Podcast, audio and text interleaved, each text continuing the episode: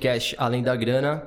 Para quem ainda não me conhece, eu sou o Demarx, estou aqui com firmas e o propósito desse nosso podcast aqui é trazer bastante experiência para vocês aí que gostam de empreender, querem empreender ou simplesmente aprender um pouco aí, né, de como que é esse mundo aí da, das empresas, de, de, networking, de mídia, de marketing. E, e se você está é cansado do seu chefe quer empreender, esse também é um lugar para você assistir a gente e, e aprender bastante. E não esquece de deixar seu like, compartilhar com a galera, ativar o sininho, que você ajuda a gente pra caramba a fazer o nosso projeto aqui deslanchar de vez. E hoje nós estamos aqui com ele, Gustavo Almeida. Gustavo, fala um pouquinho pra gente quem é você, se apresenta aí pra galera te conhecer. Ah, show de bola. Galera, primeiro eu queria agradecer o convite, né? É, participar desse projeto de vocês, um projeto bem legal, que eu acho que vai poder agregar para muitas pessoas, né? Então, é, fico feliz de dar minha contribuição aí nesse projeto para. Eu tenho certeza que alguém vai entender um pouquinho do, do, do meu mercado, de como eu cheguei é, nesse patamar. Então, estou é, bem feliz de participar. E me apresentando um pouquinho, é, me chamo Luiz Gustavo, mas todo mundo me conhece como Gustavo, né? É, tenho 29 anos e sou um dos fundadores da Infield, né? Que é que é uma empresa que é especializada em marketing de influência. E hoje a gente está já quatro, indo para o quinto ano de mercado, né? Trabalhando com grandes agências, trabalhando bastante no marketing de influência e da, da publicidade como um todo, né? Mas nosso foco mesmo é no marketing de influência, é, é trabalho de marcas com influenciadores e tudo. É, eu ia falar até para você, para quem não entende muito, o que é esse marketing de influência, para a galera uhum. que não conhece aí? Cara, nada mais é do que é, esse boom que vem acontecendo, que é dos influenciadores, né? São quando as marcas elas utilizam é, influenciadores e grandes personalidades para divulgar algum produto, para às vezes mudar um pouco da, é, da maneira que ela quer ser enxergada. Então, putz, eu quero mudar um pouco a imagem da minha empresa, eu preciso me associar a algum nome. Então, eles procuram sempre um, um nome que hoje é referência, que está bombando na internet. Então, às vezes, eles querem é, que mais pessoas conheçam eles e eles acabam utilizando é, a audiência desses influenciadores. Então, uhum. hoje a gente até brinca, né, que os influenciadores eles são um modelo de mídia, cara. Hoje eles estão substituindo jornais, televisões, porque eles têm uma audiência gigantesca. Então, é, eles acabam emprestando essa audiência deles para as marcas. Uhum. Então, as marcas acabam investindo neles para ter a audiência do influenciador e, chegar é, a mais pessoas o seu produto ou a sua nova comunicação, como eles querem ser, ser procurados daqui para frente. Então é um mercado que está crescendo muito, cara. É um mercado que está decolando, principalmente na pandemia. Ele cresceu muito e eu ainda falo que é um pouco amador. É um mercado que ainda ele, ele tem um pouco de amadorismo, porque tem influenciadores que nem sabem como chegaram naquele nível de quantidade de seguidores mas que cada vez mais vem crescendo, vem ganhando fo força, assim, as pessoas já acreditam que realmente é um, é um mercado que, que, que traz resultados, né? Que, que muda, às vezes, o patamar de uma, de uma marca. Então, a gente está tá bem esperançoso aí que, que, esse, que esse nosso mercado do marketing de influência cresça cada vez mais, cara. Pô, é muito louco isso, né? Do, do cara, tipo, virar um influencer do nada, né? Eu tava vendo uhum. esses dias daquele cara que tava andando de skate lá, tomando um suquinho, postou um vídeo e, mano, do nada ele virou um influenciador. Tipo, várias marcas se associaram a ele, tipo. Isso deve ser uma dia, assim. corrida, assim. né? Tipo, pro cara, tipo, que do nada tá na boca do povo, tipo, puta, uhum. todas as marcas devem ir em cima do cara e já, tipo, o cara tem que filtrar muito bem, né? O que ele vai fazer. É, com certeza. É, tem muito. Tem muito influenciador, cara, que ele explode assim é, de um dia pro outro, né? Às vezes ele. E isso é muito legal da internet, né? Ela, te... ela dá voz para todo mundo. Então, às vezes, se você faz um conteúdo de qualidade, tudo, de um... do dia para noite, você acaba explodindo. E às vezes até pega algumas pessoas é, despreparadas e de, pô, como é que eu vou agir agora nessa, uhum. dessa forma? Como é que, que eu faço, né? Como é que eu vou... Dá até um desespero, é, acho, no cara, né? É, porque é tem gente vou... que não tem nem a intenção de construir é. nada, né? Sim. O cara posta um vídeo ali X e, mano, é. viralizou, é tipo, tipo aquele cara lá, não, não sei se ele era famoso ou não era, mas aquele cara que falava da vacina lá da Pfizer. É, não, ele já fazia umas paradas Ele já fazia, Ele é tipo um ator, não, ele, ele era um, assim. Ele era um baita conteudista, né? Uhum. Ele tinha, ele tinha um, um Instagram com muito conteúdo bom e do nada ele explodiu com aquele com aquele sketch, né, do, da Pfizer lá. Uhum. E hoje, cara, ele tá super bem recomendado pelas marcas. Muita gente quer fazer coisa com ele porque ele realmente era um conteudista bom. Uhum. É, então, então dele já não foi do nada, né? É, eu até é. te perguntar isso, porque depois que eu vi esse vídeo dele, uhum. eu pensei, puto, o cara vai fazer um monte de coisa na televisão, sei Sim. lá, na internet, mas eu pelo menos ainda não vi alguma coisa. Uhum. É, é um cuidado mesmo que o cara toma, tipo, putz, o que, eu vou fazer agora pra, tipo, não estragar sim, daqui sim. pra frente. É, Vocês até... fazem essa assessoria também, tipo, de marca ou é mais o... Então, eu até reparei que ele, nesse caso, cara, até pra ele postar o próximo vídeo, ele demorou muito, assim. Porque uhum. muita gente, putz, qual que será o próximo vídeo dele e tudo? E ele segurou bastante. E muitas vezes ele fazia o conteúdo para a marca e não postava na rede dele. Falou, eu consigo produzir para você, para você postar na sua, na sua rede social, hum. na rede da marca. Mas no, no, na minha rede eu não vou postar. Então tem esse cuidado. É, é cada, cada influenciador tem sua estratégia, né? De ah, não, eu posto tudo. Tem gente que posta vários conteúdos por semana. Tem algumas pessoas que, que restringem mais e tudo. E a gente é, a gente não é uma empresa que tem casting, né? A gente não tem um casting de influenciadores. O casting que você fala é, é ter esses é, influenciadores? É, tipo... é, cuidar, da, cuidar da carreira cuidar desses carreira artistas, né? Então, tem algumas empresas que são referências nisso. A gente não, não trabalha dessa forma porque é, a gente, o nosso modelo de negócio a gente não acredita tanto. Porque se a gente tiver um cash, a gente vai acabar empurrando aquela pessoa para todo mundo. Então, pô, se eu, se eu, se eu faço a, a, curadoria da carreira de X, eu vou ter que colocar ele em todas as marcas, senão uhum. ele vai me cobrar porque eu não estou vendendo ele. Entendi. Então, é, ou senão eu pegar todo mundo e querer colocar dentro do meu guarda-chuva, eu preciso de ter uma equipe gigante para atender todos os influenciadores que eu cuido. E hoje no, no nosso perfil não é esse. Então, a gente hoje tem muito acesso aos influenciadores, então a gente indica o melhor nome.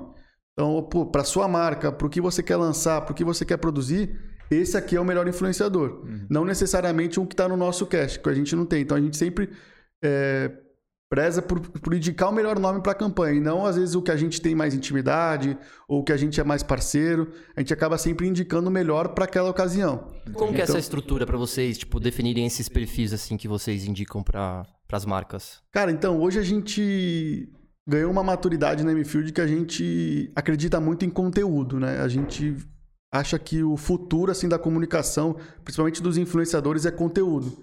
Então, é, quem, quem não tiver um conteúdo bom vai ter um prazo de validade. É, vai passar alguns meses, alguns anos ali no conseguindo fazer públicos, conseguindo é, se vender, mas daqui a pouco vai cair, porque tem muita gente boa chegando, né?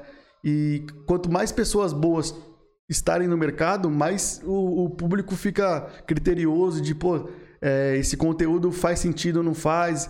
É, é, a pessoa não vai ficar mais aceitando Fica vendo é, qualquer coisa, é, qualquer né? Tipo, coisa. sim. Então... A gente tá falando de, sobre, sobre isso hoje, né? Do tipo, hoje ou ontem, uhum. sobre tipo as mídias sociais, que às vezes tipo você entra no stories ali e tem muita coisa desinteressante. É você fica cansado, aí tipo, uhum. a ferramenta tá até mudando, porque, tipo, isso já não tá mais. Sim. Você tá vendo sempre as mesmices ali, você fala, pô, tem que ter um negócio tá diferente. tá pensando em mudar totalmente, uhum. né? Tipo, o que, que ele vai começar a fazer daqui pra frente, né? Uhum. Vai ser muito mais voltado pra, não sei, tipo, é, E os digital. influenciadores, eles têm que se adaptar, cara. Hoje tá muito na, na moda esse short vídeo, né? Que são, são vídeos curtos ali de 15 segundos e tudo, que foi uma coisa que veio do TikTok né? e meio que passou por Reels ali e tá entregando muito mais do que os outros conteúdos. Uhum. Então o influenciador tem que se adaptar àquilo. Putz, eu preciso produzir conteúdo é, para esse tipo de, de, de, forma de conteúdo. Então. E tudo isso tá dentro lá do seu, do seu. Vocês têm tipo um banco de dados, alguma coisa assim, que vocês têm uns perfis que você analisa e fala assim, mano, esse cara aqui é bom para essa marca aqui. É, a gente, a gente, voltando a isso na parte de conteúdo, a gente sempre entende com a marca, é, a, a, partir do briefing dela, o que, que ela quer, é, quem ela quer atingir. Às vezes, putz, eu quero mudar meu posicionamento, eu quero agora atingir o público C. Eu atingi o público B, agora eu quero mudar para o C. Quem são os melhores nomes que conversam com essa galera? Sabe? Então, hoje a gente tem um time de conteúdo dentro da MField só para fazer isso. Então, Legal. cara, não. É, são pessoas que até são nativas da internet, que sabe que, que tem páginas de humor na internet. Uhum. A gente trouxe para dentro de casa, porque eles conhecem muito e falam, não, para se comunicar dessa forma, é, a gente precisa ter esses influenciadores, não dá mais para seguir com esses. Então a gente faz um filtro muito grande para indicar sempre o melhor nome. É, a gente tem um, um, nível de acerto muito grande. Claro que às vezes a gente, putz, a gente achou que esse cara era o cara certo e acabou não performando da melhor forma, tudo acontece. Mas a gente sempre procura, faz um critério muito bom para sempre acertar. É, que... é algo que é a longo prazo, né? Ou, Exato. ou não é curto prazo? Não, é, é? é uma coisa que é uma construção, né? E às vezes a marca, que acontece muito, ela quer mudar, mas às vezes ela não tem verba para aquilo. Uhum. Então a gente acaba usando um outro nome, que não era o ideal. Então às vezes acaba tendo uma falha de comunicação ali. Então, a gente sempre procura atender, ó, a gente sempre mostra vários cenários para eles. E a gente acredita muito, como eu te falei, no conteúdo. O conteúdo é a chave do negócio. É, dentro desse conteúdo ele tem que ser produzido dessa forma, você pode colocar X artistas. Então o conteúdo ele não é, é, dependente do artista. Não, só vai explodir se a, sei lá, Marina Rui Barbosa postar. Não. Independente se a Marina Rui Barbosa postar a Tata Werneck ou a Sabrina Sato, o que importa é o conteúdo. Não, a gente, a gente nunca faz um, é, um planejamento em cima de um nome. A gente uhum. faz um planejamento em cima da marca e do que ela quer informar. A partir disso, a gente indica o melhor nome. Mas ele pode ser replicado pela Sabrina, pela Marina Rui Barbosa ou pela Tata Werneck. Claro que é, ela tem nichos diferentes, mas a, a ideia que é o principal. A gente se baseia muito na ideia, para a gente não ficar refém de, de repente do nome. Putz, pensei no nome, mas às vezes ele já trabalha com o concorrente. Então uhum. caiu por terra a minha ideia? Não. Então eu tenho que ter uma ideia muito sólida para ir apresentar o melhor nome e às vezes de, de repente mudar. Seja por valor, seja por budget, ou seja pela, pelo, pelo público que ela conversa. Ou, ou por N outros fatores, né? E, mano, você acha que tá mudando bastante essa parte de, por exemplo, putz, a galera que tá chegando aí que é cada vez coisas mais rápidas, mais dinâmicas. Sei lá, tipo, a propaganda que durava um minuto, agora tem que durar 10 segundos. Uhum. Eu, por exemplo, participei de uma campanha do TikTok e eu não tinha conta do TikTok. Os caras, tipo, me falaram, a gente tá pegando pequeno, não que eu sou um influenciador, tá, gente? Então, tipo, uma coisinha assim. ah, tá, tá pe... lá, vai. Influencia aí tá pegando... gente, pô. Aí tá pegando pequenos influenciadores e tal para colocar no TikTok para produzir vídeo. E, tipo, você precisa produzir X vídeos lá no mês e tal, e aí você entregou a nossa campanha. Uhum. Só que, assim, eu prefiro coisas mais, conteúdos mais abrangentes, né? Só que os vídeos lá é, tipo, 15 segundos, uhum. 20 segundos. E no meu Instagram, sei lá, eu tenho 3 mil e poucos seguidores. E em duas semanas no TikTok, fazendo conteúdo assim, eu consegui, tipo, quase esses 3 mil seguidores em duas semanas. Então, Sim. tipo, é uma coisa que tá mudando Mano, é muito. É meio uma... É, é, a revolução digital rolando aí, né, velho? É, As propagandas também estão assim? Você acha que, tipo, as marcas também estão fazendo coisas mais curtas? Ou, tipo, não chegou a mudar, não chegou... É, as marcas, elas procuram sempre a briga eterna pela audiência, né? E pela, pelo tempo da pessoa está acompanhando seu conteúdo. Então, como, como, como a gente vê, né? Hoje, a tela do celular, a gente acaba mudando de conteúdo com o dedo, cara. Uhum. Então, se você não fizer um conteúdo que prenda a audiência, tem que ser conteúdo curto mesmo, cara. Ou que tenha uma chamada muito boa. É até aqueles do sabe? YouTube, né? Tipo, o cara não passar. Eu até fico pensando, cara, vou passar aqui o um negócio uhum. e o cara teve um maior trampo pra fazer, eu vou passar pra lá, né? Pular o anúncio. Exatamente. Então, é, eu ainda acredito que as grandes marcas elas ainda é, apostam num conteúdo de qualidade, sabe? Com uma produção legal, com, com uma história bem, bem contada, assim. Mas algumas marcas que querem uma coisa. lançar uma campanha meio, meio rápida, uma, uma comunicação mais rápida, elas estão seguindo conforme a onda, né? Então, uhum. putz, se é isso que está entregando, vamos apostar nesse tipo de conteúdo, não tem jeito. Uhum. Não dá para fugir do que é, a plataforma indica que é o melhor, né? Uhum.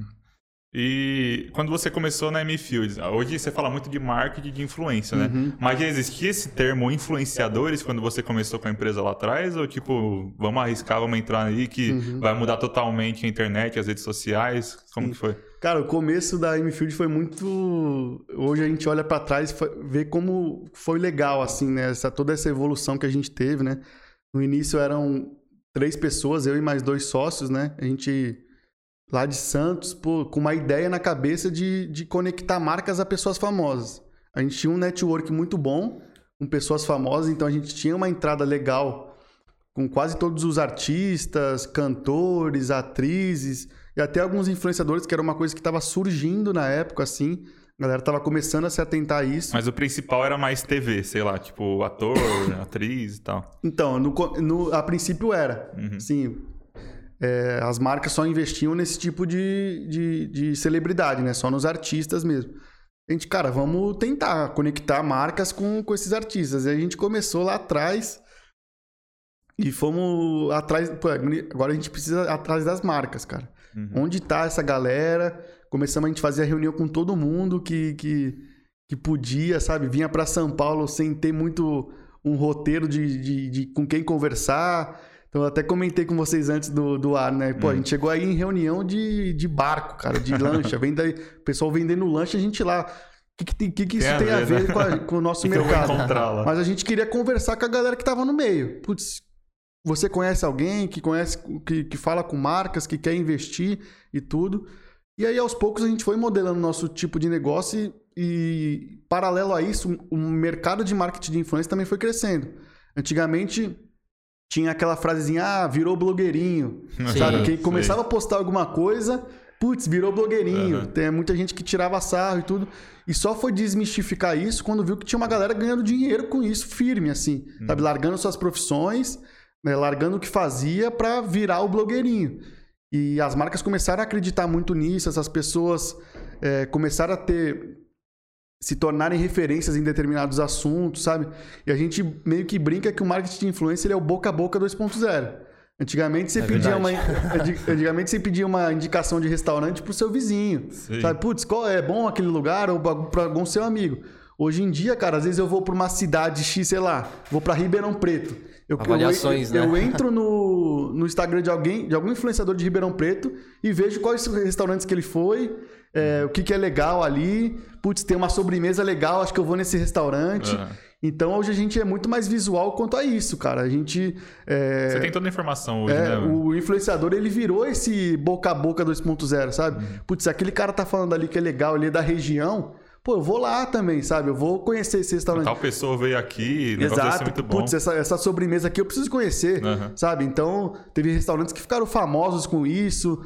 Putz, às vezes tinha um lugar também que, putz, eu quero tirar uma foto ali, naquele local, e acaba bombando o local. Tinha uns restaurantes que eu acho que podia ser muito famoso antes que você entre alguns mais antigos, tem foto do Senna e tal, é, mas é rede social aquela As cantinas normalmente tem a foto dos famosos, Sim. assim. É, exatamente. Antigamente a gente ia nos restaurantes tinha a galera lá famosa. Hoje é, é no feed, né, do restaurante. tá lá, putz, não sei quem veio, não sei o que. Antigamente era na parede, é né? Isso.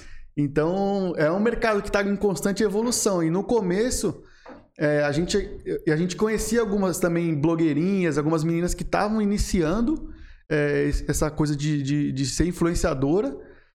E começamos vendendo pô, posts pequenos, de, de, de, às vezes algumas empresas que apostavam naquilo.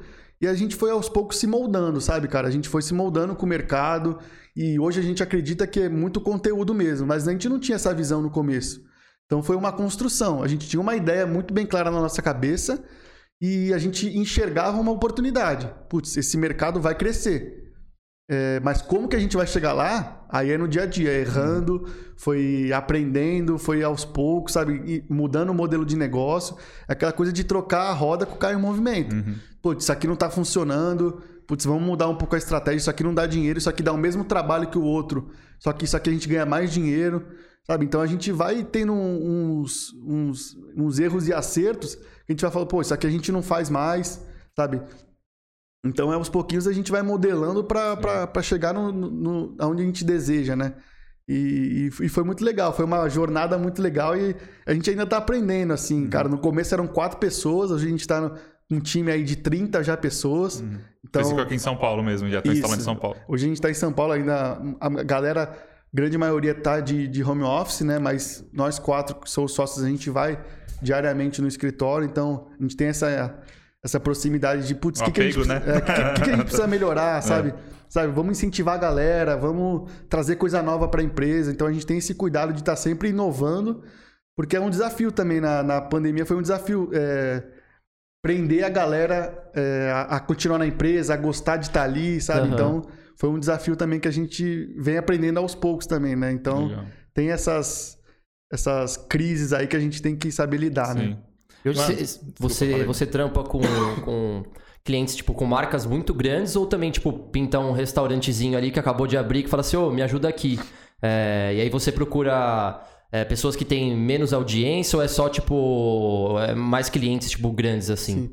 Cara, a gente trabalha, assim, com cliente direto, né? Que são esses casos, assim, de, às vezes, algum, algumas empresas é, ou restaurantes, assim, menores, né? Mas muitas vezes, para esse tipo de, de empresa, a gente dá meio que uma consultoria para eles, porque eles também não sabem muito bem como trabalhar.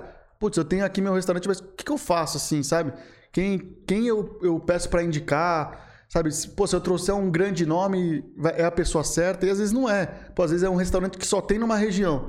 Para que, que eu vou contratar é, uma pessoa, da, um ator da Globo para aquilo que atinge o Brasil inteiro e às vezes não vai dar o retorno de cliente que você quer? Porque às vezes quando você tem uma empresa pequena, é, dificilmente é, a sua verba para investir em marketing é grande. Então você tem que investir que tenha retorno. Não dá para você investir, ah não, eu estou fazendo por brand, eu vou gastar mesmo, uhum. eu tenho 2 milhões aqui para investir. Depois que eu quero que volte. Não, normalmente ela quer um investimento que retorne para ela. Então você tem que ser mais assertivo de, pô, seu restaurante é nessa região, cara, vamos trabalhar com os influenciadores que, que conversam com essa região, sabe? Uhum. Então, que frequenta a academia daquela, daquele bairro, que uhum. frequentam o parque da, que é próximo àquele bairro, sabe? Então, é uma coisa um pouco mais regional, assim. Legal, e esse, esse mercado regional, ele porque você falou, tem, acho que tem bastante oportunidade, né, nesse mercado regional Sim. de, tipo, mano, fazer, tipo, a galera do local se ajudar mesmo uhum. e ter, tipo, o pessoal que... Os influenciadores Sim. locais, aqui, por exemplo, aqui no ABC, uhum. você tem um, um, uma equipe que vai achar um cara que é aqui do ABC e vai, Sim, tipo, oferecer para um lugar que é, tipo, menorzinho, mas também você vai ter, tipo, um cara uhum. que vai, mano, te atingir o Brasil, que vai te atingir o mundo, né? Isso é bacana. Não, a gente já fez alguns trabalhos, assim, que são regionais. A gente tem um case bem legal com, com tenda, com estrutura tenda e ela sempre fazia os lançamentos dela, né? Então era bem regional. Então, cara, eu vou fazer um, um lançamento em Recife. A gente precisava achar influenciador de Recife para divulgar o lançamento para a galera ir lá no lançamento. Aí teve aqui no Santo André, putz, quem é a galera que que que, que tá bombando, que tá bombando aqui, aqui, que vai é, levar uma galera lá, mercado, olha que da hora. Sabe? Então, é, assim, a gente também faz esse serviço e quando é empresas maiores, como você perguntou, normalmente é diretamente com a agência. Certo. Então, é, a agência ela tem uma grande conta. Então, por exemplo, a agência da Coca-Cola, ela cuida da, de toda a mídia da Coca-Cola. E dentro dessa mídia, putz, tem TV, tem outdoor, tem patrocínio às vezes de evento, tem um monte de coisa. E dentro desse dinheiro todo, tem a parte de influenciadores. E aí é que a gente entra. Uhum. E aí eles terceirizam essa parte com a gente. Entendi. Então eles falam assim, cara, é, eu não tenho tempo para falar com 50 influenciadores diferentes, para saber o horário que eles vão postar, para saber é, o conteúdo se tá bom ou não. Então eles contratam a M-Field, M-Field cuida disso para mim. Você, a M-Field, ter, eles terceirizam com a M-Field. A M-Field fala com 50 artistas, negocia preço, é, aprova o conteúdo. É, tem essa parte de aprovar, é, vê se o cara fez direitinho. Sim, né, apro aprova o conteúdo, vê se subiu na hora certa. Então, ó, foi postado na hora certa, foi com as marcações certas, tudo. Então, a gente meio que alivia esse problema que, a, que às vezes a agência tem. A agência não tem tempo de falar com 30 empresários diferentes e negociar. A gente faz isso. A gente já tem é, autoridade e autonomia para fazer isso. E, uhum. e, como a gente compra muito desses influenciadores, o nosso preço sempre vai ser menor. Sabe, pô, eu comprei, sei lá, é, a DK cinco vezes no mês. Pô, ela não vai cobrar o mesmo valor para mim do que uma pessoa que foi cotar ela uma vez só. Uhum. Com certeza vai ser diferente. Pô, Entendi. eu, eu preciso vender mais um... barato para Mfield porque todo mês eles me trazem cinco jobs. Uhum. Então eu não vou, não vou Já cobrar fideliza, um... né? Tipo é. aquele influenciador. É, igual né? tudo, né, mano? Tudo ah. que você compra em quantidade. Sim, eu não vou uma... errar com, com a Mfield porque, pô, eles estão sempre negociando comigo, eles estão sempre me colocando nas ações. Então a gente tem um poder de, de negociação maior também do que essas outras agências. E é assim que a gente vai ganhando força no uhum. mercado. Então hoje a gente quer ser referência como é, as pessoas que entendem do marketing de influência e que fazem essa curadoria toda, sabe? Legal. Então depois disso a gente manda um relatório para a marca, ó, o que, que teve de entrega, como foi. Vocês sabe? fazem todo esse pós-venda também? Tipo assim, Exatamente. assim, putz, depois que o cara fez a sua marca aqui, você conseguiu, sei lá, Sim. alavancar, não uhum. sei. Teve tanto, tantos acessos, uhum. através do cupom dele teve tantas vendas. Então, Legal. Então, isso a galera, a galera, pede muito, sabe? Uhum. Nosso relatório é bem completo, sabe? Putz, a partir desse, desse post é, ele tinha uma média de, de alcance, ele atingiu a meta ou ele não atingiu. Acontece sabe? isso bastante, tipo, putz, o cara, a gente contratou o cara, mas, uhum. puta, ele não, não conseguiu, a gente não conseguiu converter o que a gente queria. Acontece, e muitas vezes acontece isso, a gente até fala pra galera que é um, um pouco culpa da marca. Uhum. Porque ele reduz tanto é, a parte criativa do influenciador que ele fala: não, eu quero que é seja assim, assim, assado. E, e, e, e Deixa de ser natural, né? Mano? É, e o público dele sabe como ele, ele, funciona. E ele também conhece o público dele. Ele sabe o que funciona para ele postar e o que não funciona. Uhum. Então, se às vezes você restringe muito o conteúdo que você quer do influenciador, muitas vezes ele não acaba atingindo é, a média dele, porque não é um, não é um conteúdo que a galera vê sempre. Putz, dá, dá pra ver que é publicidade. É, deixa de ser orgânico, dá né? Pra, tipo... Dá pra ver que não é orgânico. Hum. E a gente fala que quanto mais orgânico for, cara, mais, mais dá resultado, resultado e, e, mais é, fica aquela coisa, nossa, que propaganda genial. Legal. Sabe? quando a gente chega nesse nível é que, putz, deu certo, assim, sabe? Uhum. Porque chegou nesse nível de a galera achar genial, de achar que é natural. Então, é tudo uma história que é bem contada, né? Show. Mano, vamos estrear aqui, galera, a nossa caixinha de perguntas. Então, hoje aqui, nosso primeiro episódio, o Gustavo tá estreando com a gente, que é ao vivo. E a gente também tá estreando hoje aqui a nossa caixinha de perguntas. E tem uma pergunta aqui do Felipe Mark, que vai bem com isso que a gente tá trocando ideia agora. Que é sobre marketing regional, marketing de influência regional e tal. Fala Gustavo, beleza? Você enxerga um crescimento significativo com nano-influenciadores dentro das estratégias de grandes marcas em conversar com diferentes nichos? Cara, eu vejo que tá crescendo muito sim, sabe? E tem até algumas empresas que são especializadas nisso. Tem muitas empresas que, que são, até, são até plataformas, né? Onde eles, eles angariam esses nano-influenciadores. Então, a galera que tem mil seguidores, 500, tudo, é, é, eles colocam dentro de uma, de uma plataforma, eles colocam uma série de perguntas ali, né, pra, até para nichar mesmo o que cada influenciador fala. E já tem muita marca que a gente vê que está apostando nisso. Porque muitas vezes ela, ela acaba gastando menos e acaba atingindo uma galera legal, né? Uhum. Porque a taxa de conversão desses nano-influenciadores é muito grande, cara. Então, às vezes, é uma pessoa que tem mil, mil, mil seguidores, ela consegue atingir ali metade da base dela facilmente. Assim, é o que 500. você falou do cara de Ouro Preto lá, né? Que você vai viajar e tal. Sim. O cara às vezes tem poucos seguidores Sim. ali, ele é meio local, uhum. mas, mas ele consegue atingir. Ali. É. Uhum. E você, você pensar que 50% de, de alcance é muito grande, cara. Uhum. É só nano influenciador que consegue esse tipo de alcance, assim. Os grandes influenciadores é na faixa ali de 10% no máximo, assim. Sabe? Nomes grandes, assim, no Brasil, como, sei lá, Neymar e tudo, eles não, não conseguem atingir mais que isso. Porque é muita gente já, sabe? Então, esses nano influenciadores, é, eles atingem uma... Eles têm um alcance muito grande. Então, algumas marcas, é, e, e, depende muito do que eles querem também, né? Do, que é, do, do, desejo da marca. Se às vezes é conversão, tudo, eles acabam apostando mesmo nesses não influenciadores. Então, é um mercado que está crescendo bastante. Uhum. Já tem muitas plataformas que estão angariando esses nano influenciadores para vender para a galera. Então, ó, a gente consegue atingir 50 mil, 50 mil pessoas com certeza. E às vezes por um valor muito mais baixo do que Uhum. É, uma, uma, uma outra, um influenciador só cobraria, sabe? Uhum. Então tem, são várias estratégias, né, cara? Depende muito do que a empresa quer e do, e do, e do risco que ela quer correr. Porque às vezes esse nano influenciador, você não tem muito conhecimento da, da carreira dele ou do que ele fazia antes daquilo. Então, isso é meio complicado. Por exemplo. Você fica um pouco no escuro, né? Você pega esse cara aí que é no influenciador. Tem alguma, sei lá, marca exige, ó sei lá, depois que você faz o meu comercial, durante X tempo você não pode fazer tal coisa, não pode fazer tal coisa, ou tipo, não, é um contrato de fez o comercial, acabou isso. Não, normalmente as marcas elas pedem aí um no segmento delas, né, uns 60 dias assim, uhum. para não não ter outra comunicação igual durante 60 dias, porque senão fica muito não fica verdadeiro, né? Uhum. Algum então as grandes marcas principalmente pedem, pedem até um prazo maior mas normalmente é, é um prazo aí de 60 dias que eles pedem para para só ter esse, é, desse segmento aquela marca, assim, né? Para não poluir demais também. Entendi. Eu acho que tem um então, poder então muito tem... grande também. De vez em quando, por exemplo, na minha hamburgueria lá cola um pessoal e aí tem gente que fala para mim, fala assim, mano, você não dá um desconto aqui, ó, faço uma postagem para você e tal. Sim. E de vez em quando a gente fala assim, então demorou, mano, vou te dar uma garrafa de uísque aqui, você faz uma postagem e tal. Uhum. E aí daqui a pouco aparece, tipo, uma galerinha que vem por causa, por causa dessa pessoa. E, tipo, sim, é, sim. é, bem local ali. Você fala, pô, tem um mega potencial isso. Não, cara, eu acho que toda, toda a estratégia, se for bem pensada, dá para você montar assim, cara. É, desde, desde cupom de desconto, ou, pô, eu já vi restaurante que, ah, se você postar a minha sobremesa, você não paga.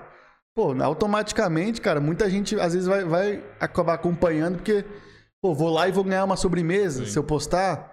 Então, existem várias estratégias, como eu falei, né? Depende muito do, do que a empresa quer atingir uhum. e ela acaba conseguindo, assim. Eu acho que. É... E, e o que eu falo bastante, não tem uma fórmula, né? Putz, qual é a fórmula para dar certo? A gente vai sempre tentar o máximo é, é, privar de erros, né? Pra para a galera conseguir atingir o seu objetivo. Mas às vezes, é, como falei, o cara da Pfizer, eu acho que ele nem imaginava que ele ia explodir com esse vídeo. Uhum. Ele, às vezes ele fez tanto conteúdo bom já e não explodiu, mas esse porque era o momento certo, é, era sobre um assunto que está em alta. Pegou um negócio em alta. Ele explodiu, uhum. sabe? Mas às vezes ele já fez outros conteúdos tão bons quanto, mas não, não tinha estourado, sabe? Então, é, de cair na, na, na, na, graça mesmo do povo e tudo. E é normalmente fácil certo. chegar nesses caras aí. Por exemplo, sei lá, esse cara aí, imagina que ele não tem assessoria, não tem nada, é ele e o Instagram dele. Uhum. Aí do nada o Instagram dele começa tipo a bombar de direct porque ele começou a bombar. Vocês conseguem chegar fácil nesse cara? Cara, é. É, é um pouco difícil, Porque assim. às vezes tem um pouco de amadorismo. Não é. amadorismo, né? Mas o cara não tá preparado, né? Pra receber. É. Um a, a gente até hoje, nos dias de hoje, a gente consegue bastante acesso com facilidade, né? Uhum. Então, putz, a gente sempre vai conhecer alguém que ele segue. Então, se ele segue alguém, a gente às vezes pede esse contato. Putz, consegue conversar com tal pessoa que a gente está com uma oportunidade comercial para ela e tudo. É, Tem mas... algum exemplo foda aí que, tipo, putz, a gente conseguiu falar com tal pessoa que pra gente era impossível e, e rolou? Cara, teve um recente, né, que a gente. A gente. Foi, uma, foi um insight que a gente teve dentro de casa ali depois de uma reunião até com o, a, gente, a gente fez uma reunião com o pessoal de conteúdo do Mais Você. Que hoje o Mais Você tem um quadro que ele mostra só o que tá bombando né, na internet. Uhum. É bem legal esse quadro. Liqueiros. E aí a gente, a gente tava lá conversando com, com, com, o pessoal de conteúdo e eles falaram de um influenciador é, italiano que é, chama Cabe. Não sei se você já ouviu falar, que é o, é o que faz o meme assim do, das coisas simples, assim, né? Sim. Uhum. E aí ele, ela comentou dele, eu falei, caramba, velho, imagina se esse cara faz uma publicidade aqui no Brasil, né? Eu acho que nenhuma marca ainda fez e tudo. Aí eu entrei no perfil dele, assim, e eu tinha algumas pessoas em comum com ele. Então, ele seguia algumas pessoas que eu conhecia, alguns jogadores de futebol, alguns outros uh, agentes, né? Eu falei, ah, vou tentar o contato, né? Uhum. Aí mexi meus pauzinhos ali, consegui o contato. Depois de dois WhatsApps assim. E perguntei, pô, tem a possibilidade da gente fazer uma campanha? Dois WhatsApps para atravessar é. você E aí, cara, por, por é, assim, por curiosidade, ele não tinha feito nenhuma publicidade, nem na Itália. Caramba. E aí ele falou, cara, a gente tá super, super aberto, vamos fazer sim, tudo. E a gente fechou uma publicidade com ele. Não foi nem postado no Instagram dele, foi só no da marca, né? Porque se fosse no Instagram dele era muito mais caro. E aí quando se fala em euro, tudo Tá uhum. uma coisa discrepante mesmo. Mas a gente conseguiu fechar uma coisa que a gente achava meio impossível chegar, né? uhum. né? Pô, como é que a gente vai chegar no CAB? E hoje, atualmente, eu acho que ele é o maior TikToker do mundo, Sim, assim, sabe? É, gigante, o que mais, né? é o que mais tem engajamento. Ele mandou os números lá, coisa de bilhões, assim. Nossa. Então, é uma coisa surreal, assim, uhum. e a gente conseguiu chegar. E era uma coisa um pouco impossível. Esse é um case do cara que realmente eu acho que não estava preparado, né? Ele é, fez um não, videozinho lá. É, e... não, jamais, não tava, não tava. E, e, o engraçado do, do, vídeo dele é que ele, ele é mundial, né, cara? Por, por ele não falar... É verdade. Tipo o é, Mr. Bean, né? É, Mr. Bean é um cara... Por ele não ter fala assim, ele acabou estourando e foi uma coisa que é, alcançou, assim, mundialmente. Então, ele é famoso em muitos lugares do mundo, assim, sabe? Então foi um case bem legal e a gente conseguiu chegar assim de alguma forma que. Hoje a gente até brinca, né? Que a gente tem um, um, um, um network tão bom que a gente até brinca para algumas empresas que a gente está um WhatsApp de qualquer pessoa, uhum. sabe? Então a gente consegue chegar, cara. A gente faz um esforço, tudo, mas a gente, a gente consegue chegar. Sem então a gente. É, isso é um diferencial. Chegar é. na empresa e falar assim, ó, quem você quer trabalhar que a gente vai tentar. Sim. No mínimo a gente vai tentar, tá ligado? É. No mínimo a gente vai conseguir o contato do cara pra é. ele falar sim, sim ou não. Sim. É, a gente consegue. consegue fazer a proposta, é, né? Pelo menos saber se ele quer ou não fazer. Se ele uhum. tá aberto ou não, a gente consegue. Sim. Então esse foi um exemplo bem clássico mesmo do CAB que a gente Vamos tentar, ele estava aberto e a gente conseguiu emplacar uma campanha com ele. Foi a primeira marca no Brasil que, que fechou com ele e deu super certo. Assim, eles ficaram muito satisfeitos. Virou, dentro da empresa, virou case de Qual sucesso. Qual empresa que foi que ele fez? Foi 99 Táxi. 99. É. E aí, assim, virou. Foi um trabalho que virou referência lá dentro. Eu já vi pessoas que, que fizeram parte desse trabalho, sabe, contar esses cases em alguns eventos. Então uhum. foi uma coisa bem grandiosa, assim, foi bem legal, cara. A gente a gente ficou bem feliz mesmo, assim. Hora, mano. E a, a, gente. É, foi o que você falou, cara. A gente tenta, assim, chegar. Aí existem vários fatores que podem ou não dar certo, né? Às vezes valor, uhum. ou a pessoa não quer fazer, se envolver com determinado assunto, mas a gente consegue chegar assim, cara. Uhum. E essa galera de meme, ela é muito requisitada pelas marcas? Fala que o Brasil aqui é o país do meme, né, mano? Cara, tem, tem sim. E, a gente fala que o, o, essas páginas de meme, cara, elas têm um poder viral muito grande. Assim, então, muita coisa que viraliza na internet é através dessas páginas. Então a gente tem até. O único produto que a gente tem lá interno na MField se chama Viral Labs que a gente não cuida, não faz a curadoria da página, mas a gente tem um time lá de páginas que a gente sempre trabalha, então são de 10 a 15 páginas, que a gente fala que essas páginas elas têm poder de viralizar qualquer conteúdo. Uhum. Então, muitas marcas às vezes elas querem que o, sei lá, as, elas con contrataram a Marina Rui Barbosa, vamos voltar a esse exemplo. Elas querem que todo mundo fique sabendo que a marca X contratou ela. Como que eu faço para pra galera saber que ela tá na minha marca, tudo. Aí muitas vezes a, a gente oferece esse produto Viral Labs, ó, essas 10 páginas que é o meme. É, vai, vai, vai te dar um alcance gigantesco e de uma forma criativa a gente vai é informar a galera que a Marina Rui Barbosa está na sua marca. Ai, que loucura, mano. Então aí, pessoal, uma dica de empreendedorismo seja um meme. Cara, e tem muita gente que explodiu mesmo, assim, com, e sem saber, assim, sabe? Putz, tá com milhões de seguidores e nem sabe como é que chegou naquele patamar só, no, só na base do meme uhum. mesmo. Mas a gente vê que hoje também é uma, uma maneira de, de divulgação, assim. A gente até fala que é um, é um complemento, sabe?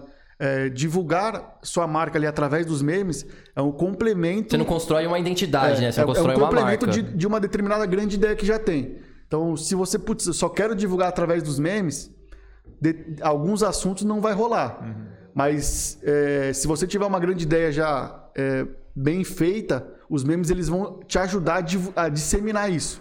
Então, mais gente vai saber daquilo. Então, aconteceu isso muito no Big Brother, cara no Big Brother, as marcas que investiam no Big Brother, que patrocinaram o Big Brother, elas contrataram essas páginas de meme para divulgar.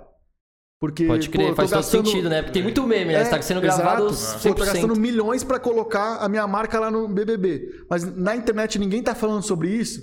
Porque então, vezes... tem um quadro lá que mostra os memes dos, dos, dos é. participantes e tal. Tem várias figurinhas, né? É. Então, cara, tava rolando uma prova lá, sei lá, nem lembro as marcas que estavam, mas tava rolando a prova da Americanas, uhum. por exemplo. O pessoal do Twitter, o pessoal do, do Instagram de meme, eles tinham que comunicar aquilo. Putz, essa prova é irada, sabe? Porque senão ia passar despercebido, Sim. sabe? Ninguém ia lembrar da, da prova. Então, é isso que eu, tipo, fico pensando às vezes. Por exemplo, eu tô lá vendo um jogo de futebol e tal, e às vezes tem uma placa da marca X lá. Eu penso, mano, como que isso vai converter alguma coisa para eles? Tipo, com certeza deve converter, porque os caras devem fazer algum estudo em cima para colocar dinheiro, né? Eu nunca lembro muito as marcas. É, então não fico na minha cabeça, puta, tá passando uma placa ali no jogo de futebol. Não, putz... mentira, PlayStation sempre tem. PlayStation sempre tem. Cara, eu acho que nesse caso aí do, do futebol é muito mais brand mesmo, né? De ela tá num grande evento, né? Então, é, às vezes é mais um subconsciente é. também da pessoa. eu quero tá, minha marca quero estar tá associada ao Campeonato Brasileiro, que é o maior campeonato de, do maior esporte do país, sabe? Então é mais posicionamento de marca mesmo do que às vezes conversão. Às é, vezes explica eu... essa, como, qual que é a diferença, porque tem todos esses nichos, né, do marketing. Uhum. Eu, por exemplo, Milhares, não manjo. Né? não, não manjo. Como que funciona? Cara, o, é, basicamente são, são, dois, é, são duas vertentes, né, que as marcas mais investem. Uma é para branding, que é você melhorar a imagem da sua marca, e um é para conversão. Uhum. Então, por exemplo, é, uma marca ela tem um valor e ela quer contratar é, a Marina Rui Barbosa. Vamos voltar a esse exemplo. Quer contratar a Marina Rui Barbosa. E em paralelo, ela contratou também a Flávia Pavanelli, que é uma influenciadora. Às vezes, a Flávia Pavanelli ela vai gerar mais venda do que a Marina Rui Barbosa. É uma atriz Às vezes vai, o, as duas têm um cupom, às vezes o cupom da, da Flávia Pavanelli vai dar mais é, retorno do que o cupom da Marina Rui Barbosa. Uhum. Então, mas, putz, então ele, ele gastou dinheiro com a Marina Rui Barbosa. Ele só deveria ter investido na, Flávia na Flávia Pavanelli. Não. É, na, no caso, ele quer ser a marca que a Marina Rui Barbosa usa. Independente então, do retorno. Independente do retorno. Para brand, para consistência de marca, é isso que importa. Independente se ela vai me reverberar um, aumento de vendas ou não, eu quero ser chancelado como uma marca que patrocina a Marina Barbosa. Entendi. Que tem uma imagem de não sei quantos anos na TV, que tem uma imagem sólida de uma, de uma pessoa séria, sabe? De uma pessoa de família e tudo. Claro, aí a estratégia que foi montada quanto a isso. E aí a Flávia Pavanelli foi um, um preço menor, mas ela foi contratada para isso mesmo, para conversão. Uhum. Para a pessoa ir lá e ter o cupom dela e e as pessoas acreditam muito no que ela usa. Entendi. Então, é, a estratégia da, da Marina é uma, que é de branding, e, e a estratégia da, da Flávia é mais de venda. É uma coisa mais de. Putz, eu quero alavancar minhas vendas para esse mês porque meu, meu mês está fraco. Então são basicamente essas duas estratégias que, que, a galera mais se preocupa hoje com a marca. Um é de fortalecer o nome e o outro é de, de gerar mais receita, de gerar mais venda, né? Entendi. Da hora. Você é pensa, basicamente isso, assim. Você pensa, tipo, você deu o exemplo do, do carinha do TikTok lá. Vocês não chegaram a oportunidade, tipo, mano, como tipo, o cara tá estourado eu não sei se ele só tá estourado aqui no Brasil ou se lá fora também. Deve estar, tá, né? Não, não montou, não sei. Ah, tá... Tipo, internacionalizar sua marca, sabe? Fazer trabalho lá fora, tipo, vocês nem não pensam. É, é, um, é, uma, é, um, é um grande potencial, assim, sabe? De. De repente você tá na rede social dele, você vai ser visto no mundo inteiro, né? Uhum. Mas aí às vezes a gente breca em vários fatores, seja no budget, putz, pra ele postar no dele, o valor triplicava, sabe? Sim, então era uma coisa que ficava muito fora do, do, do que a marca tinha para investir naquele momento. Mas é, às vezes é uma, é uma oportunidade, sim, de, putz, vou pegar um cara internacional que ele vai dar essa visibilidade para minha marca, né? Uhum. É, eu até tinha um. A gente tem um cliente nosso que, que a gente trabalhou por um tempo, que é a Morena Rosa, o grupo Morena Rosa, que o ideal deles era ser reconhecido no mundo inteiro como a marca de roupa feminina no Brasil. Então, a, a, marca feminina de roupa no Brasil, a gente quer que seja relembrada como Morena Rosa. E aí, eles fizeram várias é, táticas de, de marketing quanto a isso. Então, eles trouxeram, às vezes, algumas modelos de fora para fazer campanha com a marca e tudo. E eles vieram esse, com esse desafio para a gente e a gente é, levou a oportunidade deles assinarem é, uma, uma camiseta de um camarote no Rio. Então, uhum. pô, o Camarote, que é um, o, o Carnaval do Rio, da Sapucaí, que é o. Acho que um dos, um dos eventos que mais pessoas de fora do país olham pro Brasil, que é o Carnaval, a gente inseriu a marca Morena Rosa ali. Então foi uma, uma jogada ali também de, putz, a, a Morena Rosa tá dentro do Carnaval brasileiro, na Sapucaí, que é um evento que mais atrai gringo. Uhum. Então é uma, foi uma forma de internacionalizar também a marca. Então tem, tem várias estratégias que a gente tenta levar para o cliente ali para trazer essa solução, né? Entendi. Quando ele vai falando aqui, tipo, aí acho que todo mundo que está assistindo aí também que empreende, eu que empreende, vai falando assim, tipo, já fico pensando umas coisas assim, ó, pô, e se eu fizer isso lá, tipo, no meu pico lá, e se eu fizer um negócio, tipo, Sim. como é que eu Sim. trabalho isso, tá Cara, ligado? E, e isso é muito pessoal, assim, sabe? Acho que cada um, cada pessoa que tem seu negócio, que, que tem sua marca, ela sabe como é que ela se comunica com, com seus clientes, com, com a pessoa que compra ali. Então tem que adaptar para o seu mercado, cara. Eu acho que é, tudo que eu falar aqui, putz, se, eu, se eu quiser aplicar 100% do que eu estou falando no, no, meu negócio, provavelmente não vai dar certo. Uhum. Mas você tem que é, moldar ele para o meu negócio. Putz, o Gustavo falou dessa forma, isso aqui não funcionaria, mas essa ideia aqui acho que funciona. Às vezes um cupom, de às vezes uma influenciadora regional, sabe? É adaptar para o seu cenário, sabe? Não, não é também seguir Sim. a risca. E eu acho que a galera tem que ter essa. É, saber esse, esse senso né, crítico, né? Saber dimensionar é. o tamanho do seu negócio também. Exatamente. Sim. Exatamente. Legal, Mas é, é, bem isso, assim, cara, que, é, que, que você vai conquistando e vai conseguindo chegar no seu objetivo mesmo, sabe? Ah, é. Ah, cerveja, mano. Às vezes o pessoal tá vendo nós tá bebendo aqui, o cara tá na água, putz, o cara não sem educação, né? Não oferece não, não, cerveja. Já, já, já eu vou abrir a primeira. Daqui aí a pouco começa o happy hour aí. tá no horário daqui a pouco. O pessoal já tá no happy hour, acho, né? Mas sim. é isso aí, cara. E, mano, conta aí, teve alguma. Puta, sei lá. Algum influenciador que deu problema para vocês já? Entrando mais na parte de curiosidade aí, tipo. Uhum. Putz, teve uns caras aí que não dá pra trabalhar, não precisa dar nomes, é claro. Sim, sim. Mas, tipo, que deu trabalho e tal, e Cara, eu até brinco assim que na maioria das vezes é, o influenciador nem é o grande problema, sabe? Às vezes é a, é a pessoa que está assessorando ele. Que às vezes coloca muito empecilho de uma coisa que às vezes é simples, né, cara? Uhum. É, é, muitas vezes acontece com regravação, sabe? Não ficou bom o conteúdo, tem que regravar, por N uhum. motivos. Às vezes o cara falou o nome da marca errado. Ou às vezes ele utilizou uma cor que não conversa com a marca. Então, pô, não dá para mim é, vou dar um exemplo assim, é, falar do Itaú de vermelho. Sabe? Sim. Pode Porque vermelho é o é. concorrente dele. Uhum. Então Sim. não dá para mim fazer uma comunicação dessa. Uhum. Então, existem vários do's e don'ts que, que tem que ser seguido.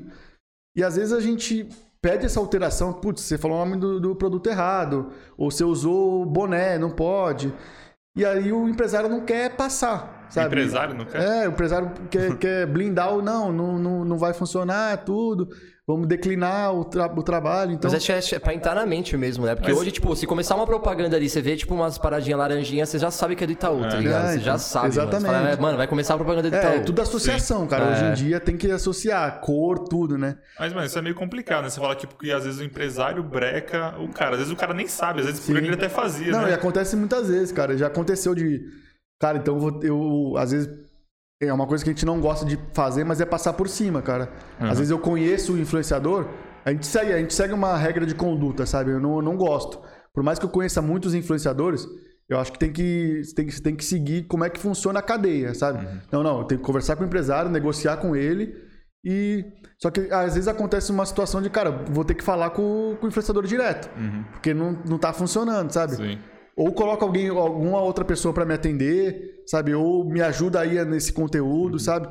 Então já aconteceu, cara. Eu tô é... até passando por esse. Nem falei para vocês, mano. Lógico que não vou dar o nome, mas tem tipo uma pessoa que a gente quer trazer e o cara quer vir. Uhum. Só que ela fala lá com o meu assessor. A gente fala, ah, me lembra de falar com ele na, na uhum. segunda-feira? Me lembra de falar com ele na quinta-feira? Uhum. Aí tipo, eu esqueço, aí tipo, eu não consigo Sim. falar com o cara, tipo... É, tem, tem muitas pessoas que aí são... eu não sei se eu vou direto no cara, uhum. só que eu penso, putz, a pessoa, a assessora vai ficar puta comigo. É, tem várias situações, né? Às vezes é uma coisa que às vezes é orientação mesmo do influenciador. Putz, enrola o cara aí, sabe? E, tem várias situações, né? Que a gente não sabe a fundo, mas... Já aconteceu da gente ter alguns problemas assim, mais nessa parte de regravação assim, mas nada que foi, putz, é, caiu a campanha por causa disso. A gente sempre conseguiu reverter, assim, conseguiu dar solução. E é o que a gente fala, cara, não, é, até pro nosso time, assim. Cara, não me vem trazer problema, sabe? Uhum. É, me dá uma solução para aquilo. Tem que acontecer. Como é que vai ser? Se, putz, tem que contratar alguém para produzir o conteúdo lá, vamos contratar, uhum. sabe? Putz, o e cara... você curte essa parte da produção também, tipo, de participar da ação, ou você meio que só faz a, a, intermediação e já era? Não, a gente hoje tem um time robusto, assim, de atendimento, assim, que acompanha, sabe? para ver se a entrega tá bem feita. Boa. Então, a gente tem esse cuidado, assim. É da hora ter né? esse contato também, É, né? a gente tem esse, esse cuidado para que aconteça tudo da melhor forma, né? Então, é, putz, se o cliente, a gente viu que ele tá com uma exigência maior, ele não quer uma coisa de celular, então a gente vai ter que colocar isso no orçamento. Vamos ter que contratar uma produtora para produzir esse conteúdo de uma, de uma qualidade melhor, uhum. sabe? Para que seja uma luz melhor, tudo. Então a gente tem esse cuidado também de, de avaliar, sabe? Não, determinada campanha precisa de uma de uma preparação maior. Aí uhum. meio que vira quase uma diária mesmo, sabe? Não é uma coisa mais de pegar o celular ali e fazer no, no automático, né? Entendi. Vira uma coisa mais é, mais profissional mesmo, né? Então a gente também tem esse cuidado, sim, com certeza. E você lembra, tipo, qual foi a primeira pessoa que você, sei lá, a primeira marca e tal, que você conseguiu agenciar alguém? Agenciar, não sei se é esse termo, né? Uhum. Mas, tipo, pegar fazer alguém um... para fazer com a marca e tal, e você, caramba, conseguiu mesmo. Qual foi a primeira, você lembra? Cara, a marca, você disse? Tipo, a... a marca e, tipo, a, a pessoa, você lembra? Eu, eu não tenho certeza, tá? Mas eu. Esses dias eu tava conversando isso com os meus sócios. Putz, qual foi o nosso primeiro job, né? Uhum. Que a gente fez, que, que foi legal, assim. E eu acho, cara, que foi para um, pra uma plataforma de câmbio de moeda. Chama uhum. Melhor Câmbio. Não sei se você já ouviu falar. Não manjo. É um site que ele, ele, ele te mostra, assim, na sua região, qual é o lugar que tá com o melhor câmbio de, de dinheiro. Bem então, útil. É. Uhum. Então, foi o primeiro, assim, eles estavam apostando em influenciadores porque a galera tava viajando muito, esses influenciadores, né? Isso era o quê? 2016, 2017? É, 2015? Cara, acho que foi por aí, 2017, por aí. Uhum. E aí a gente, eram até, é, foram até quatro meninas bem próximas que a gente conhecia, assim, influenciadoras. Se eu não me engano, foi a Gabi Lopes, a Gabi Hip, uhum. a Jade Seba. Não sei se teve mais alguém, acho que foram essas três que fizeram é, campanha para para esse, pra esse site, né? Eu acho que até virou aplicativo, se eu não me engano, de melhor câmbio, assim. Foi uhum. o primeiro, assim, a gente ficou muito Mas feliz. aí vocês viram, tipo, putz, vai dar certo, é isso aí. É, a gente viu que tinha oportunidade. Falar, uhum. cara, tem gente que aposta assim, sabe, nisso, sabe? E a gente viu que deu um retorno legal, sabe? Uhum. Teve bastante acesso pro cara e tudo. Então, foi uma das primeiras, dos primeiros jobs, assim. Foi um job bem pequeno, assim, mas aquela coisa de sair do zero, né? Quando sai do zero, que entra o primeiro dinheiro, uhum. a gente ficou super feliz, assim, foi uma coisa bem legal, assim. Boa. E que, que ficou marcado, assim. Eu tenho quase certeza que esse foi o primeiro, assim, uhum. mas foi, foi o que eu me lembro, assim, pelo menos. Mas foi bem legal mesmo, cara. Essa parte, tipo, de negociação da marca com influenciador. Não tem não um, valores padrões, né? Tipo, percentual padrão que você vai passar pra marca e vai ficar com você. Mas tem que tomar esse cuidado. Tipo, putz, se a marca vai me pagar, às vezes, um valor menor do que eu tô acostumado a receber, também não vou poder trazer, tipo, um puto influenciador sim, sim. que tipo, vai querer uma, uma parte maior, né? Não, com certeza. A gente sempre... No começo, cara, a gente até, às vezes... É espremia muito nossa margem, sabe? Porque a uhum. gente queria, a gente não tinha case nenhum. Queria entrar no mercado. É, a gente queria entrar no mercado. Então, pô, às vezes a gente, a gente até, putz, a gente tá quase pagando para fazer isso aqui. é. Mas a gente precisava do case. Então, no começo você tem que ter os cases, cara, né? É, é, tem que ter paciência, você não vai ganhar o, o dinheiro. Igual pra quem tem um negócio fazer a clientela, né? Sim. Tipo, às vezes você trabalha com uma margem menor ali, um precinho mais bacana, Exato. pra você fazer uns clientes. Porque às vezes a gente abordava algumas empresas ou algumas agências e eles falam, tá, mas quais foram os jobs que vocês já fizeram? Cara, a gente não tinha nenhum, sabe? Então como é que foi para sair dessa, dessa bolha, sabe? De a pessoa, putz, não, realmente já fizeram coisas grandes, sabe? Com grandes nomes, então dá para apostar. Uhum. Então no começo era difícil, então a gente meio que fazia meio que a todo custo, né? Então, putz, às vezes tem uma margem de 5%. Ah, vamos fazer porque a gente precisa ter esse, esse, esse, esse case no nosso portfólio para poder ir atrás das marcas e tudo. E com grandes nomes vem grandes responsabilidades, Exato. né? Deu, deu, aquele medo ali, pegar o primeiro nome grande ali e falar, eita. Cara, e é, e é, construção, cara, é construção, é boca a boca, sabe? Uma coisa que eu falo muito assim, eu, eu sou eu, eu falo que hoje a Mfield existe por conta do nosso network, assim. Foi o que fez a gente, a empresa nascer, o que fez dar certo, cara. Então, eu acredito muito que você tem que trabalhar muito bem essa parte do network. Então, ah, mas como é que eu faço isso? Cara, a primeira coisa que eu fiz quando eu fui, é, que eu saí do meu emprego, que eu fui abrir a Mfield, eu, eu lembro muito bem disso. Eu mandei mensagem para pelo menos umas 20 pessoas que eu considerava próximo falando, sabe? Putz, quero compartilhar uma coisa legal com você. Eu tô saindo do meu emprego. e você trabalhava com o quê? Cara, eu trabalhava numa empresa que cuidava da carreira de alguns jogadores. Certo. Então, Mas não tinha, já tinha a ver com marketing ou nada, zero? Bem pouco, assim. Eu trabalhava uhum. num escritório que agenciava alguns jogadores. Certo. Lá em Santos, tudo. Então, eu, eu entendia que o mercado era promissor, mas lá dentro mesmo eu não tinha muita, muita voz, assim. Então eu falei, cara. Você gostava do marketing e falou assim, mano, agora eu quero é, fazer eu falei, essa parada aqui. tanta gente, cara, não dá para mim ficar preso aqui. Sabe? Uhum. Eu acho que eu vou arriscar. E aí, Isso quando... tipo, não tinha um negócio pronto ainda, é. de bonitinha, agora eu tô saindo. Não, Sim, tipo, não, foi meio que. Foi meio que num risco, assim. Uhum. E aí, quando eu fiz essa transição, eu lembro que eu mandei mensagem para uns 20 amigos próximos meus, contando, assim, cara, hoje eu tô saindo, tô abrindo meu negócio, a gente vai trabalhar com isso, isso e isso. E eu queria compartilhar essa conquista com você, sabe? Eu dei essa importância para esse meu amigo. Uhum. E aí, é, automaticamente, a galera começa a ficar, vira, vira referência para você, assim, pô, quem mexe com o influenciador é o Gustavo, sabe? Mesma coisa quando você tem um advogado na família, cara, qualquer, qualquer BO que aconteceu, a referência é quem? Uhum. É o advogado da família. Não, então eu vou uhum. falar com ele.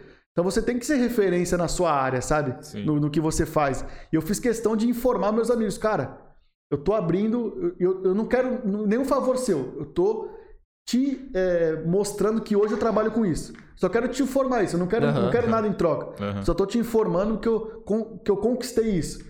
Então, não é nada em troca, né? Tipo, é apoio. Da hora é... você ter apoio dos ah, seus parceiros. É apoio e também, tipo, o cara saber. Putz, Sim. então tá, se eu precisar, ah, se eu souber de alguém que tá precisando de um trampo e tal, eu vou te indicar. Da hora quando os seus amigos também te fortalecem no rolê, pô, te indica, a pessoa fala assim, pô, quero ir num barzinho, te indica o barzinho, tipo, Sim. quer do seu parceiro. Tipo, mano, isso é, é. comum, não, e, né, Isso mano? acontece em, em várias situações e a gente, às vezes, acaba sendo...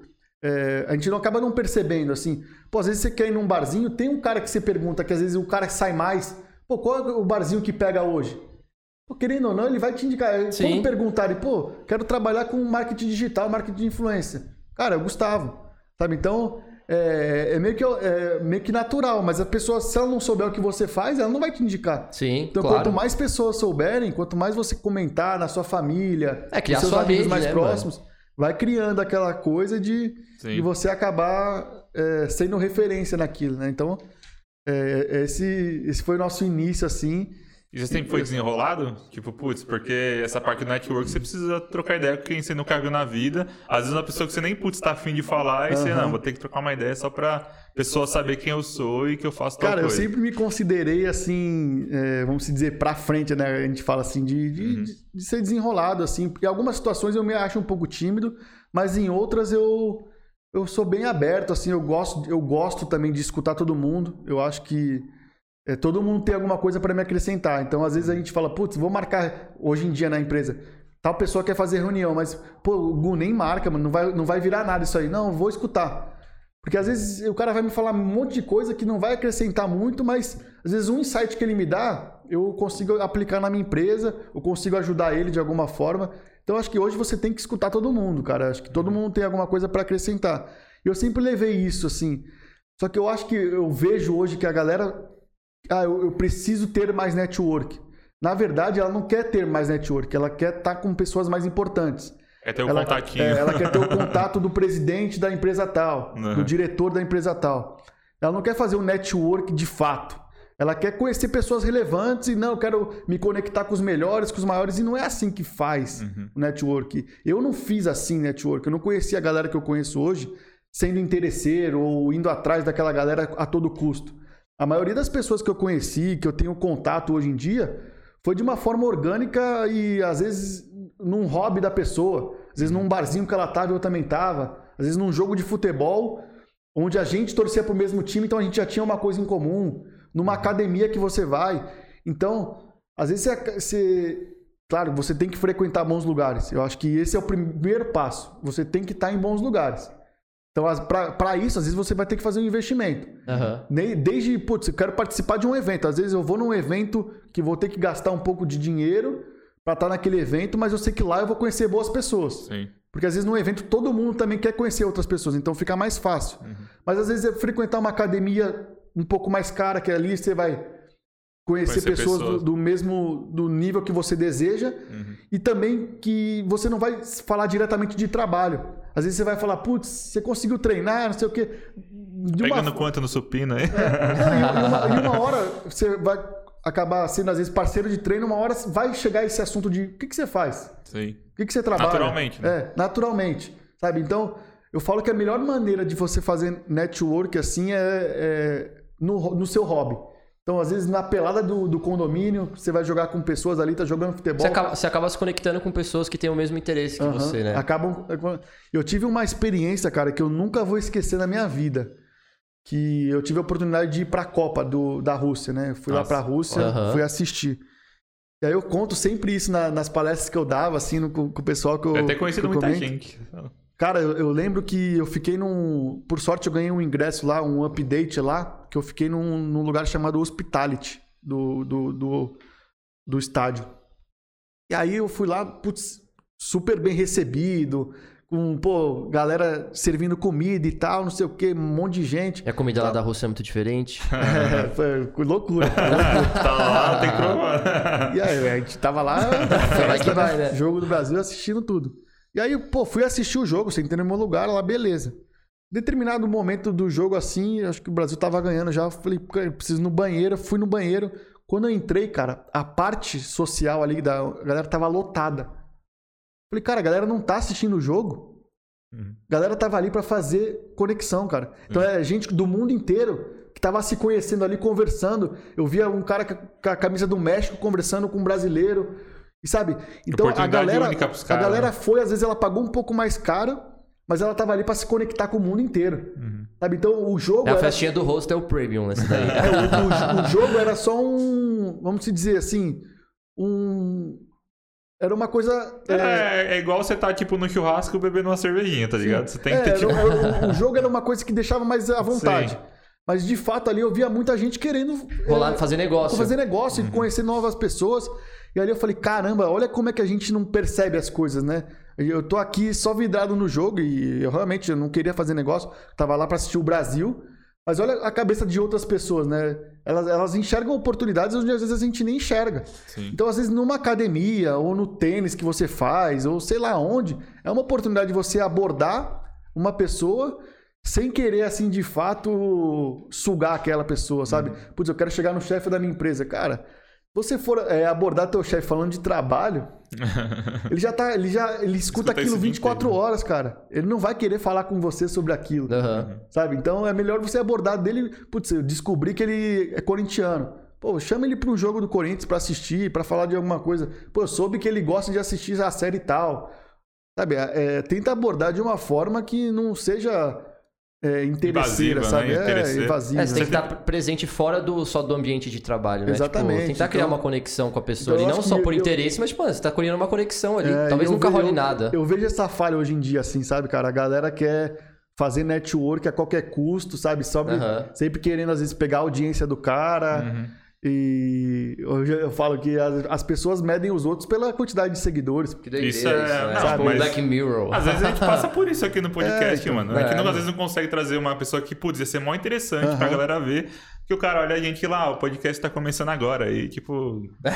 não. não, eu tenho certeza que às vezes tem galera que recebe um monte de direct lá. Se o cara tem 100 mil seguidores, você já olha com outros olhos. Sim. Sim. E acontece comigo também, eu não vou mentir. Uhum. Pô, às vezes uma pessoa que tem milhões de seguidores manda mensagem, cara, eu vou olhar, eu vou, vou responder, vou pelo menos querer entender. Por que, que esse cara tem milhões de seguidores? Uhum. No mínimo eu vou querer saber. Sim. Sabe? É que você tá ainda dentro desse meio, né? Você Exatamente. conhece, então... então é, é, é até um pouco triste, né? Isso, mas é, infelizmente hoje em dia tá assim, cara. E a, a pessoa quer às Na verdade, é eu acho que só migrou, nisso. é que antes era tipo muito a televisão, muito Sim. jornal, agora migrou para as mídias e a, a, antes a maneira de medir o, a uhum. efetividade da propaganda era meio que o Ibope e tal, agora o Ibope Sim. virou o like, então uhum. é praticamente a mesma coisa, mas é, é, só universos diferentes, né? É, e você tem que ir se adaptando, cara. É, tem, tem que jeito. se adaptar, senão ficar para trás. A criançada uhum. aí tá, mano, a milhão. a milhão nos TikToks. Será que você teve algum mentor, mano? Tipo, você falou, ah, eu sempre fui meio desenrolado, mas você teve, tipo, alguém que você se espelha assim, puta, ou essa pessoa me ensinou?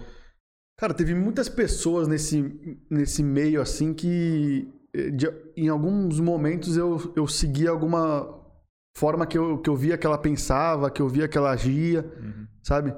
Então, pô, posso te dar um exemplo assim de uma, uma pessoa que me ajudou muito assim foi o Joel, Joel J. Sim. Ele foi uma pessoa que me destravou em, em vários setores assim, até a maneira de eu me comunicar assim melhor, então ele me ajudou bastante nessa área. Uma pessoa que eu vejo assim como referência também na parte de business é o Marcos Boaz, não sei se vocês já ouviram falar. Não. Ele é, ele é marido da Vanessa Camargo. Só que ele é um cara muito empreendedor de negócio, que faz vários eventos assim. E eu vejo ele sendo uma pessoa muito bem relacionada. Então, eu me espelho muito nele assim de, de da parte de relacionamento assim. E uma outra pessoa, é, os meus sócios também, a maneira que eles enxergam o negócio, eu aprendi muito assim na parte de negócio mesmo. Como eu falei, a gente tinha uma ideia, mas para tornar aquilo um negócio não é fácil fazer, sabe? Ah, o que você faz, Gustavo, todo mundo pode fazer. Mas coloca em prática para ver, sabe? Uhum. É aquela coisa, restaurante... É não adianta nada mundo... você ter o contato, mas não ter o talento é, para resolver é, o que a marca precisa, o que o influencer uhum. precisa, né? Não, e, e, restaurante também. Todo mundo pode fazer um restaurante, mas uhum. o que, uhum. que faz um restaurante bombar, o outro não? É a mesma, mesma coisa com quem trabalha com marketing de influência. Todo mundo pode trabalhar. Beleza.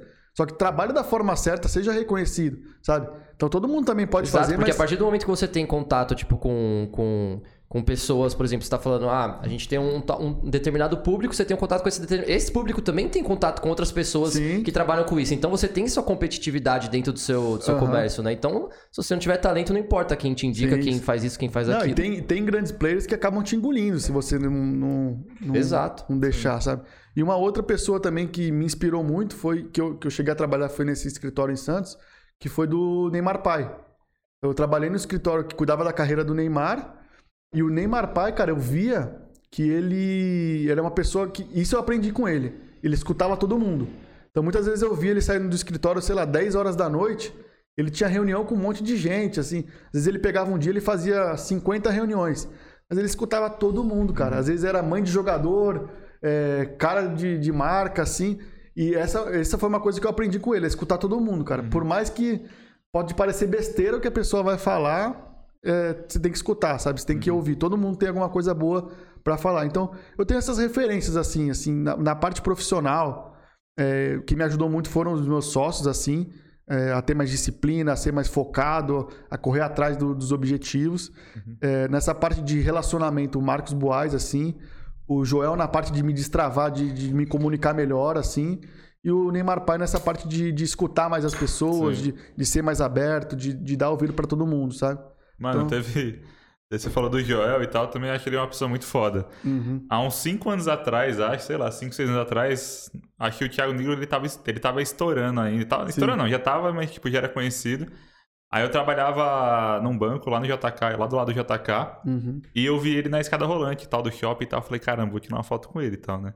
Uhum. E tinha uma pessoa com ele. Eu falei, ô, oh, mano, tira uma foto minha aqui do Thiago Niga. Eu falei, tirou, beleza, valeu. E esse cara era o Joel. Mano, eu nem sabia. Eu falei, caralho, Joel, foi mal, mano. Hoje eu tiraria uma foto com você também.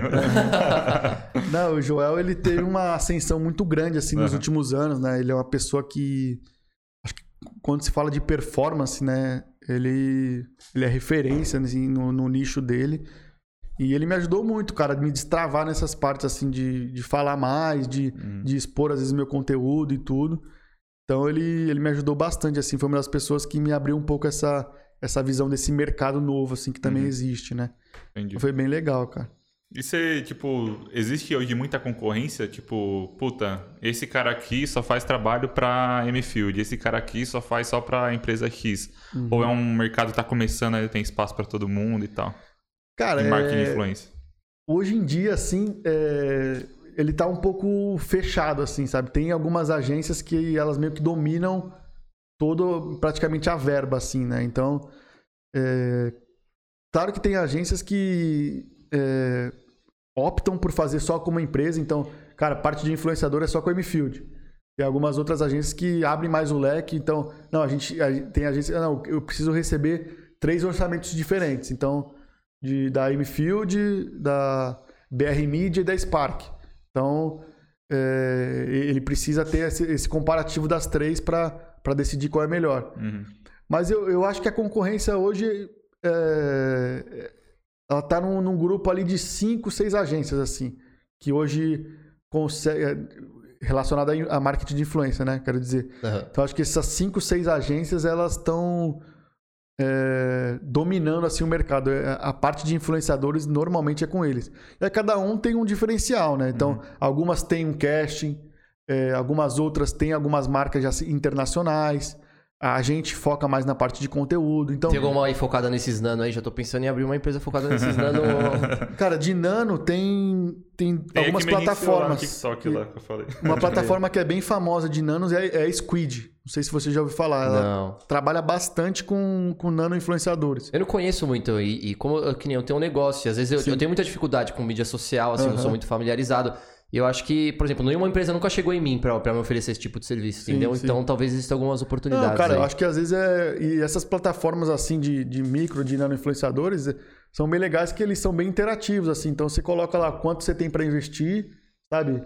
É, eles, eles adaptam o, o plano para você, sabe? Pô, com isso, com isso aqui. E eu acho que é uma tendência agora, né? Os pequenos negócios, porque, tipo, muita gente perdeu emprego na pandemia, né? Sim. Então a tendência é ter muito pequenos negócios agora. Uhum. Até, até, tipo, a gente criou esse podcast com esse objetivo, tipo, mano, tentar trazer a galera para empreender e tal. Sim. E eu acho que é um mercado, mano, muito grande aí para se explorar. Uhum. Vai, vai, vai nascer muita empresa aí nos próximos anos. Cara, eu acho que a tendência, assim, né?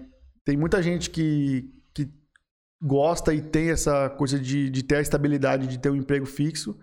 Mas às vezes a galera que quer escalar tudo, ela não quer mais. Acho que a nossa geração é assim, né? Ela não quer mais ficar é, se reportando a alguém, sabe? Ela quer ter o negócio dela. E muitas vezes acontece isso. Às vezes ela trabalha numa empresa e tem o seu negócio paralelo, né? Uhum. É, eu, eu, sou assim, eu tenho o é. meu trampo CLT, mas eu também tenho o meu Sim. negócio paralelo. Então acontece bastante, né? Então, é aquela renda extra, de alguma forma, que tem que andar bem também. Uhum. Então acontece muito, assim, é uma tendência que eu acho que está crescendo muito.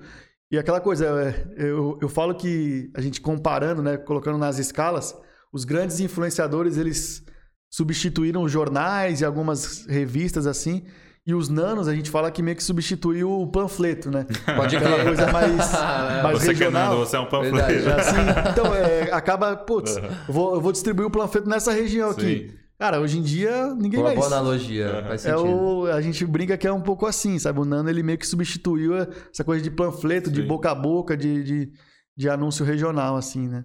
Mano, tem mais uma pergunta aqui. O Anderson perguntou se você já fez algum trampo de alguma marca interligada ao Neymar. Já fez alguma pra ele? Já, a gente fez duas com ele, cara. A gente fez é, Call of Duty, que foi o lançamento do, do jogo, né? E, cara, foi interessante que quando a gente pensou e, putz, a gente precisa. Isso pra, pra gente como case era, ia ser fantástico, né? Porque se a gente conseguir emplacar um job com o Neymar, a gente vai dar uma, pra caramba, né, game, é, então, vai dar uma visibilidade legal. Só que, pô, praticamente em todos os setores ele já era bloqueado, porque o cara desse tamanho assim, né? Tudo ele já tinha alguma marca vinculada. Então, o que a gente ia pensar? Carro já tinha, não sei, é, perfume já tinha. Como que eu vou fazer o cara? Como é que eu vou fazer para E aí a gente falou, cara, a gente tem que ir no, numa coisa mais orgânica possível, no que ele gosta. Uhum. Sabe? E aí a gente viu que ele tava com essa paixão, esse, esse movimento pro games. E a gente falou, cara, a gente precisa emplacar alguma coisa de games com ele. Uhum. E a gente levou essa oportunidade pra Activision. É, de ter o Neymar. A princípio a gente queria montar uma, uma arena pro Neymar, sabe? Brincar com seus amigos ali e tudo. E aí evoluiu o papo. Eles falaram, cara, se a gente lançar o jogo, o COD é, com uma live com o Neymar jogando e tudo. Ele fez o lançamento? e aí ele fez o lançamento do COD. Foi, são, foram várias, foi uma série de ações que foram feitas pro lançamento, né? E uma delas foi o Neymar jogar. Você lembra então, qual COD era? Eu gosto de COD. Hein, cara, não lembro, eu não lembro qual foi. Tem vários cara. já hoje, Tem eu vários, já se, se eu não me engano, foi em 2019 que foi lançado. Eu não lembro qual foi. Mas foi um, foi um dos lançamentos. E teve várias ações. Teve, tipo, o James Harden chegou com o boné do, do COD. Teve várias ações que foram em conjunta dessa. E essa foi uma delas. E aí, quando a gente conseguiu essa ação, puta, deu uma visibilidade assim de, putz, primeiro job internacional, é, com nome mundial, sabe? Aí chancela um pouco de, cara, realmente a empresa está se preparando. Isso uhum. foi no nosso segundo ano de vida, assim. Uhum. Então foi muito importante, foi meio que um divisor de água ali pra gente, uhum. quando a gente conseguiu emplacar com ele esse job, assim, foi muito bom mesmo. E acabou participando da, da ação também o Thiago Silva e o Marquinhos. E isso conversa muito com o que você falou antes, tipo, de ter a pessoa certa fazendo, tipo, pro público, né? Porque é, com certeza deve ter um público que segue ele que curte essa parte de game, Exato, né? Exato, cara. E a gente precisava levar uma coisa que fosse orgânica para ele, que não fosse é, fazer ele sair da rotina dele. Então, o, o, fosse futebol, né? É, o, o, jogo de, de games, ele já fazia parte da rotina do Neymar. Hum. Então, a gente, pô, vamos associar alguma coisa com, com isso, sabe? Então, aí a gente conseguiu é, colocar e foi muito bom, assim, cara. Foi, uma coisa que deu um, um, uma visibilidade bem legal. E um outro que a gente fechou com ele, a gente fechou dois jobs. Foi do. Isso aí, não, a gente não fechou a marca, né? Porque foi um perfume que ele uhum. lançou com, com a tatuagem dele, era um perfume da, da Diesel, se eu não me engano. E aí a gente ajudou na, na parte de divulgação disso, que eu, como, eu, como eu tinha citado, de disseminar isso. Uhum. O Neymar tem um perfume, a gente precisa que mais gente. Então a gente foi pro lançamento lá em Paris do perfume, levamos alguns influenciadores. Uhum. E a gente participou também dessa ação aí do, do perfume do Neymar. Então foram essas duas ações assim com ele que, cara, chancela um pouco assim, quando faz com ele assim, ah, acaba como, ganhando né, uma mano? visibilidade. É... Teve outros nomes grandes assim que a gente fez também que aí chancelou de vez assim. A gente fez um, um, um job bem legal com a Bruna Marquezine também, foi, que foi para PicPay. Hum. Então ela estrelou a campanha de PicPay também, foi muito legal. A gente fez também um com a Anitta, que foi para Telecine. Então uhum. ela indicava ali os melhores filmes para assistir e tudo. Então foi uma campanha bem legal. E uma também que mudou um pouco. E a maioria dessas campanhas, por exemplo, que você que você está falando é, é mais no Instagram. É, a maioria delas no Instagram. Uhum. A maioria delas foi no Instagram. Algumas e, e como, rodaram, como, algumas como rodaram que, tipo, na TV a, também, mas... A sua empresa vê agora a imersão do TikTok. Hoje, se eu não me engano, não sei se foi hoje, se foi ontem, o TikTok passou a ser a, a, o, o, aplicativo mais baixado, né? Uhum. Passou o Facebook, passou o Instagram. E aí, vocês já estão, tipo, meio que se preparando para começar a entrar pro TikTok ou não? Ainda? Cara, é, é, a, gente, a, gente, sempre... São os desafios que a gente tem, né? De... de, de acho que rede social nunca mais vai acabar. Pode ser que o Instagram acabe, mas vai, vai surgir outra rede é social. É igual foi com é. o Orkut, MSN. Exato. E... É, então a gente tem que se adaptar. Então, quando surge um grande player, a gente tem que entender como, como fazer publicidade ali dentro. Uhum. E é um desafio que a gente está tendo e as marcas também estão tendo. É um ciclo, né? Vai... Elas não sabem direito como é que divulga no TikTok. Uhum. Pô, é challenge, é dancinha. E no TikTok eu não, eu não manjo. Tem like também? Tem. Tem, mano. Pode é que é um mundo, mano, muito diferente, é, mano. Então, é, então tipo, é, muito mais é, engajado também. É que, mano, a galera ainda reclama hoje dos likes, não é? Você vê na época do Orkut, você tinha. Quando você era sexy, era pior ainda, né, mano? Se você ser. era confiável sexy, ou não. Confiável. Você olhava lá, tipo, pô, sou 70% confiável, o que, que eu fiz, cara? exatamente, exatamente. Então, então, cara, é, a gente tem que ir se adaptando, né? A gente já fez algumas ações pra TikTok. Mas as marcas ainda têm medo, sabe, de apostar, sabe? É um universo que é, é, é um pouco sombrio ainda para as marcas. Putz, será? Porque ainda o público do TikTok ele é muito jovem, uhum. sabe? Então. Eles começaram com o escritório aqui agora no Brasil, é, o TikTok. É, né? então é tipo o, o, target, acho que do TikTok. Ele acabou de Brasil... passar o Facebook em, em, downloads no. Ah, então, é. isso que eu acabei de falar aqui pra ele. Eu, eu acho que. eu acho que. eu acho que o target do TikTok ele ainda é abaixo de 25, sabe? Então é um público mais jovem ainda que, que tá dentro da plataforma. É, pode crer, mais criançada mesmo. Tipo, a molecadinha Sim. ama o TikTok, né, hum. né, velho? Então até tem que ter um cuidado melhor pra publicidade publicidade com menor de idade, sabe? Então, uhum. eles têm algumas preocupações ainda, mas já estão já, já olhando para isso. É uma tendência. É, né? Já estão olhando para uhum. isso, sabe? Como um todo, porque a tendência é que próximo ele vai, ele vai chegar no, no como mais uma, uma plataforma assim para divulgação de, de conteúdo, né, cara? Uhum. Com certeza. Da hora. Mano, tem uma pergunta da hora aqui que a gente separou uhum. do Guilherme Dalacqua. Fala, Gustavo, beleza? Já tiveram algum job de empresas que estão com um branding ruim, por exemplo, por um cenário de cancelamento da internet ou algo do tipo e tiveram que reverter a imagem? Cara, a gente, a gente fala que é a famosa gestão de crise, né? então, acontece muito assim de. de... Na, na verdade, acontece mais quando às vezes a marca ela aposta no nome errado, né?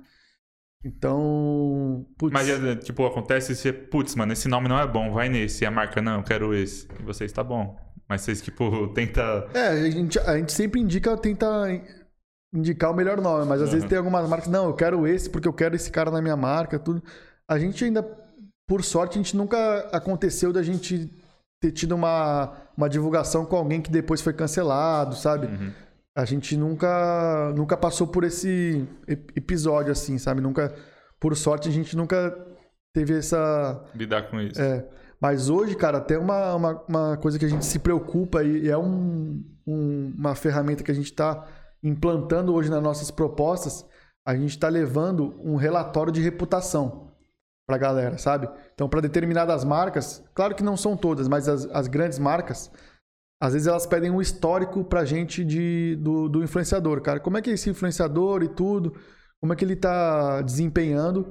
E a gente falou, cara, eu acho que a gente, para algumas marcas, a gente precisa apresentar esse relatório de reputação. Sabe? Quantidade de cancelamentos. É, é, se ele já foi envolvido em polêmicas ou não, sabe? Quanto tempo ele está no, no, no, cenário e nunca teve seu nome arranhado.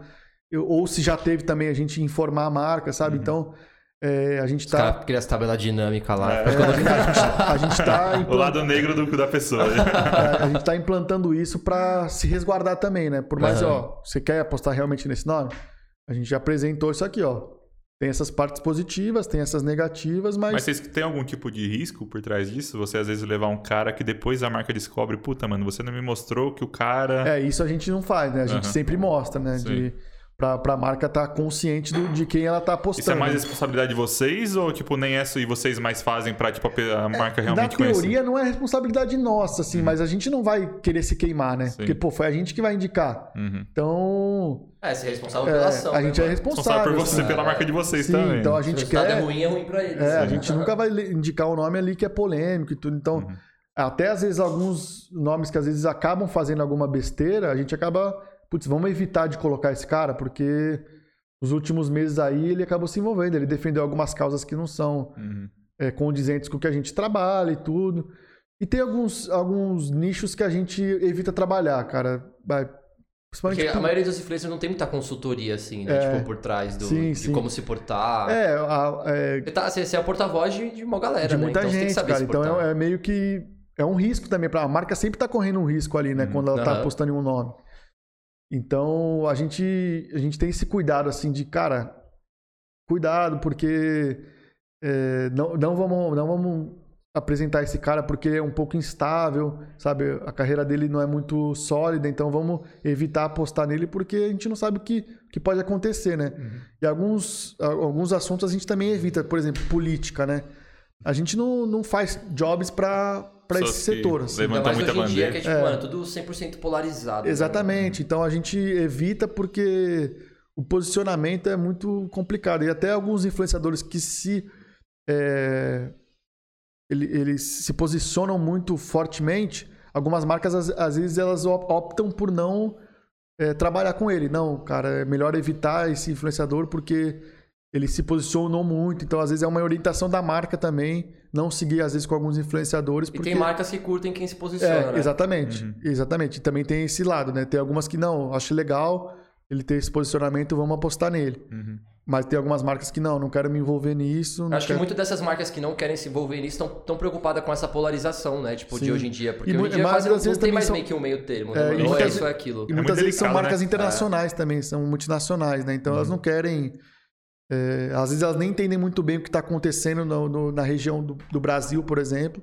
Então elas, não, vamos evitar de uhum. tudo. Porque se eu for uma comunicação no Brasil, outra na Argentina e outra nos Estados Unidos. Fica muito difícil fazer a gestão Sim. da exato, sua marca. Assim. Exato, uhum. então elas evitam de, um, de uma vez, assim, sabe? E também tem, tem. Tá acontecendo bastante. Hoje eu não vi tanto, mas aconteceu muito a parte da galera, tipo, puxar histórico de alguma Sim. influência lá, tipo, de uma coisa que ele postou no Twitter lá em 2008 uhum. e o negócio vinha à, tona, vinha à tona agora e, tipo, o cara ser cancelado. Sim, sim. Não, eu acho que hoje em dia a galera já meio que tem esse cuidado, assim, né? Uhum. Acho que os grandes influenciadores, a galera que tem muito seguidor. Exclui a conta é, Não, ele, ele, meio que já fez a limpeza ali, né? Leio, apago. Deixa eu ver o que eu postava anos atrás, porque uhum. É, algumas coisas já não, não cabem mais na sociedade, né? É, então... e as pessoas mudam também, sim, né? Sim, É, tipo, não adianta crucificar o cara por uma coisa que ele falou há 20 anos é, atrás. Ele é. pode ter mudado ou não. Se mas, você não mudou, tipo... esse é o problema, né? Você tem que mudar, né? Sempre evoluir, né? Eles evitam bastante, assim, também.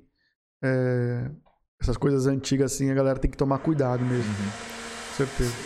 Você, você comentou com a gente do, do BBB, é, na, determinado momento. Uhum. Já fizeram algum trampo pra Juliette e tal? Como você viu também a ascensão da Juliette? Putz, uma coisa muito doida, né? É, o BBB, cara, ele, ele foi um, ele é um case de sucesso muito grande, assim. A gente fala que foi Foi uma... só esse BBB ou os últimos também já eram, tipo, muito bom para as marcas divulgarem no... Eu no acho que os dois últimos, eles foram muito bons, assim. É, foi que... quando começou a mesclar, né? é, né? Tipo... Eu acho que essa, essa visão do, do Boninho, né, e do Thiago Leifert, né, foi, eles foram muito inteligentes, assim, de, de trazer mais entretenimento pra galera, sabe?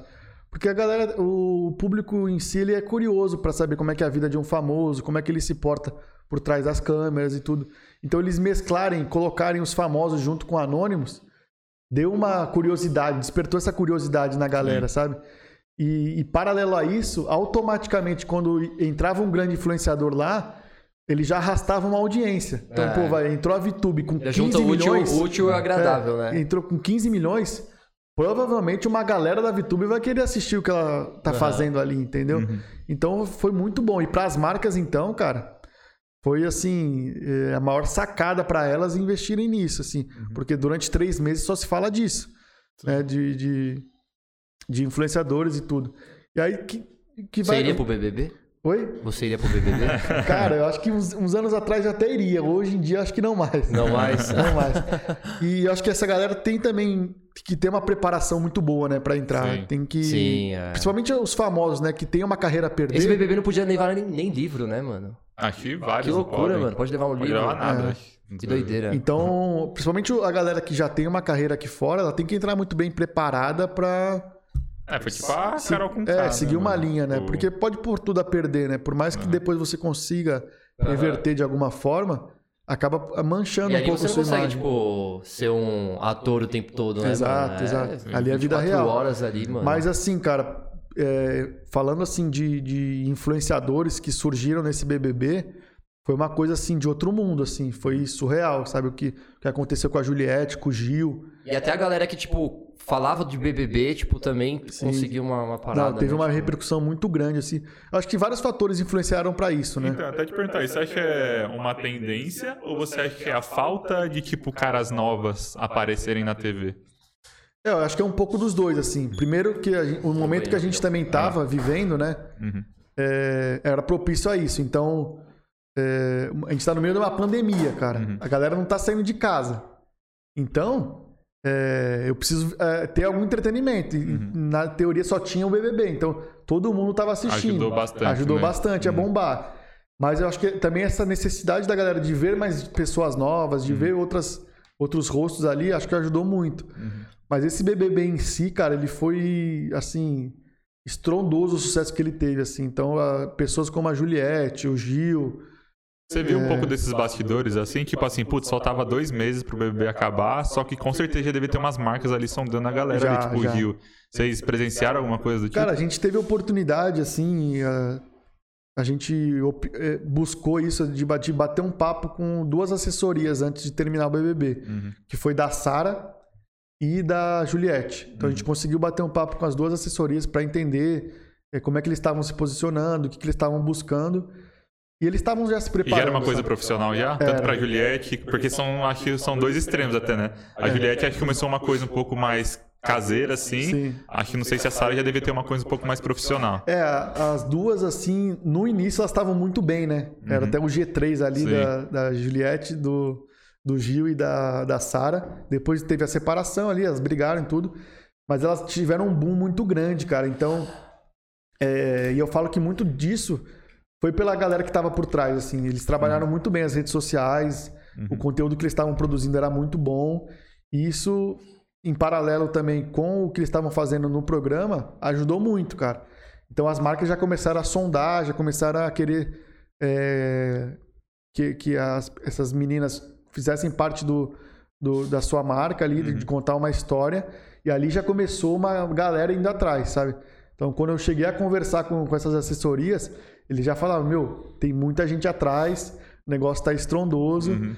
E aí eles tiveram uma, uma cabeça ali para é, escolher as melhores marcas, ver com quem ia se associar, porque ali acho que chegou no momento que era além do dinheiro, sabe? Não era Sim. o dinheiro que estava mais importando, era qual marca ia Porque contar a melhor uma história. consequência, né? Exato. Tipo, eles tinham ali um leque de opções ali para ver pra, tipo, no que, que, eles iam se associar. É, é não era mais quem estava pagando mais, cara. É. Era quem tinha uma construção de história melhor para ser contada. Então, uhum. se a marca de água me oferecer um plano de três anos, que eu vou fazer isso, isso e isso, uhum. que eu vou estar presente nisso, nisso e nisso, às vezes é mais interessante do que a marca Y de água que só quer me oferecer dinheiro, sabe? Então, Acho que eles optaram muito mais pela construção a longo prazo. O projeto que, como um todo, né? Do que só uma coisa pontual pelo Até dinheiro. Até tema, né, que vai abordar. Exato. Então, acho que eles foram muito bem assessorados e acho que eles estão trilhando um caminho muito bom, assim. Uhum. Eu vejo eles como case de sucesso. Aí o Gil, a Juliette, eles estão com grandes players do mercado, com grandes marcas e estão conseguindo manter aí o, o, nome deles em alta ainda, sabe? Uhum. E eles eram pessoas desconhecidas, né? Sim. E você acha, assim, tá chegando bastante influenciador novo. Você acha, tipo, o budget vai cair e tal por conta disso? Vai virar uma coisa meio que, tipo, normal, todo mundo começar, tipo, a influenciar as pessoas e tal? Ou, tipo, sei lá? Cara, é uma, é uma coisa que a gente fala, assim, que às vezes tem alguns influenciadores que eles acabam ferrando o mercado, né? Uhum. Porque eles cobram muito baixo e só pra, só por, pra cobrar mesmo, pra ter, eles acabam é, meio que atrapalhando o, a galera que faz um conteúdo de qualidade e que às vezes cobra um valor mais alto, Sim. né? Porque nada mais, nada mais é do que as marcas elas querem a audiência daquele influenciador. Então, ela, tem algumas marcas que não estão nem preocupadas se ele faz um conteúdo bom ou não, ela quer a audiência dele. Sim. Então, essa galera que às vezes é, suja um pouco o mercado, que cobram muito barato, é, por um certo momento elas vão atrapalhar esses grandes produtores de conteúdo mas elas também vão ter uma vida útil pequena, sabe? Vai ser uma coisa que vai durar dois, três meses e vai acabar. Uhum. Agora, aquela, aquele pessoal que tem um conteúdo de qualidade, que produz o conteúdo sempre, eles vão permanecer. É a longo prazo e o imediatismo. É, né? a, a longo prazo eles vão continuar porque é, quando chegar uma, uma marca que, putz, eu quero fazer uma campanha com você, eu quero que você gere o conteúdo. Aquele cara que só replica, ele vai travar, ele não vai conseguir produzir nada, porque ele não é um produtor de conteúdo, ele é um replicador do que está acontecendo ali. Então ele, então ele copia o cara que deu certo nos Estados Unidos, copia o cara que deu certo na Itália, copia o cara que deu certo em outro lugar, sabe? E aí, o cara que é um produtor de fato de conteúdo, ele vai saber, putz, agora eu preciso comunicar dessa forma, eu vou fazer uma estratégia para a marca. E aí ele vai durar 5, 10 anos e o outro cara vai sumir em um ano, assim, uhum. sabe? Pode criar então, aquilo de construir realmente, mano, a sua identidade é. ali, né? Então, cara, pra galera que tá começando, assim, influenciadora, que quer construir uma carreira nisso, cara, foca em conteúdo, sabe? E conteúdo e, e que seja uma coisa perene, que você faça sempre, uhum. sabe? Não uma coisa que você faça um mês e pare, não. Continue fazendo, seja resiliente, faça bastante conteúdo de qualidade, que uma hora ou outra você vai acabar é, sendo notado, né? É, sendo notado de alguma forma. Uhum. E aí você também com a sua expertise, putz, vou falar desse assunto que está bombando, que vai ter mais engajamento, uhum. sabe? Andar um pouco também com a, com a maré para conseguir ter mais audiência, sabe? Então, Sim. a pessoa também tem que ter inteligência. A tendência é só aumentar, né, mano? Porque hoje, por exemplo, você tava trocando ideia com um cara que trampa lá no, no, na empresa que eu trabalho e hoje, uhum. mano, ele trabalha praticamente 100% no celular. Uhum. Sim. Então, tipo, eu acho que a tendência é cada vez ir, isso ir aumentando. E aí Sim. você tem tudo no seu celular, você tem os influenciadores ali, a uhum. parada fica louca, né, mano? Informação, Não, informação a milhão no celular. Não, Doideira. com certeza, cara. Eu acho que cada vez mais é um mercado que eu ainda falo que está em evolução, ele está crescendo. E tem muito espaço ainda, cara. Ah, não, é um mercado que já tá saturado. Não tá, cara. Tem uhum. muita uhum. oportunidade para quem, tem, quem faz um bom conteúdo é, atingir ainda, sabe? E outra, tem vários Acho nichos, que é por isso cara. também tem essa tendência do conteúdo curto, né? Porque uhum. você acaba abrindo espaço para mais pessoas, né? Eu acho também. que a, a, ideia é você se tornar referência no seu assunto, cara. Se você Sim. é um cara que gosta, sei lá, de churrasco, pô, produz um conteúdo voltado àquilo, sabe? Conversa com a sua comunidade do churrasco, sabe? aquela galera que, que, que, consome, que gosta de ver. Então produz conteúdo para aquilo. Você não precisa falar de tudo, cara. Você vai ter um público é, para aquilo, né? Sim, pô, você quer falar de finanças, cara, produz um conteúdo para aquilo. Pô, não precisa ficar falando às vezes de futebol, não. É, centraliza seu público para aquilo. Uhum. Tá, é, as pessoas você... mais procuradas eu acho que é isso. Por exemplo, você quer procurar bagulho de academia. Você sempre vai nos caras lá que é tipo, é, mano, que você sempre vê ali, sim, mano. É personal, os, os mesmos personagens sim, ali que você puxa. Uhum. Exatamente. Então eu acho que você tem que definir muito bem qual é o seu nicho, qual é o seu tema que você quer falar. Esse vira uma referência pra pessoa que tá procurando sobre isso, né? Uhum. Isso, e tem, pô, tem pessoas que às vezes nem são especialistas, mas elas gostam daquele tema elas conseguem desenrolar. de forma ali, natural até, é. né, mano? É, mano? Pô, eu gosto tanto de futebol. Eu vou, falo aqui, vai ser natural. Hum. Se é o mais certo ou não o meu comentário, é outro assunto. Sim. Agora, eu quero falar sobre futebol, então eu vou quero me tornar referência nisso. Então é falar hum. sempre, é, direcionar esse conteúdo para isso, sabe? Sim. E aí as marcas vão acabar procurando, sabe? Não tem jeito. Mano, uma coisa que eu tenho dúvida. É, por exemplo, quando, quando as marcas procuram vocês e tal, os influenciadores, normalmente é para fazer algo, algum comercial específico? Tipo, tem contratos longos de tipo três anos? E como tipo isso pode atrapalhar ou ajudar tipo o influenciador? Então, hoje em dia, cara, dificilmente as marcas procuram para um contrato longo, assim. Uhum. Que é muito daquilo que a gente falou de, de cancelamento, né? Elas uhum. também têm medo. Pô, vou assinar com esse cara três anos e imagina se daqui a pouco é mais uma ação, né? Besteira, pra lançar um é. produto, é. algo do tipo? Oi? É mais tipo uma ação pra lançar, tipo, ah, um determinado produto. É, ou alguma, alguma comunicação que ela quer. Mas no futebol tem muito isso, né? Tipo, é. o cara, tipo, realmente tem Sim. um contrato longo, cara. Isso eu falo para alguns influenciadores, assim. Agora, as grandes celebridades, que vai no caso da Juliette, Neymar, uhum. Bruna Aí são contratos mais longos, assim. Porque ele já tem um nome. Já tá consolidado. Já tá consolidado. Tá, né? e... É, eles recebem toda uma assessoria. É, e eles não fazem é também coisa, trabalho né? avulso, assim. Uhum. Né? Eles não fazem pontual. Eles só fazem quando é contrato de três anos, porque ele vai emprestar a imagem dele para aquela marca, sabe? Então ele vai travar para todas as outras concorrentes. E também não é o principal que o cara tá buscando ali, né? Tipo, é. ah, quero ter uma marca aqui para tipo, lógico, tem a parte do dinheiro e tal, mas pô, Sim. pegar Bruno Marquezine, pegar o Neymar e outras Puta, tem um monte de. Uhum. Neymar ganha com futebol. Assim. Sim, sim. Uhum. Eles, têm outra, eles têm outros tipos de receita, né? Isso. Mas é, a grande maioria que a gente atende, cara, são para campanhas assim temporárias. Às vezes de três meses, campanhas às vezes de, de seis meses. Uhum. Normalmente é isso. Só quando tem esses casos de embaixadores, que é uma coisa mais, mais longa, uma coisa mais de, de alguns anos, né? É bem, bem nesse sentido aí. Tem uma perguntinha aí? Você tava vendo aí? Não, aqui tô procurando aqui. Pode tocar.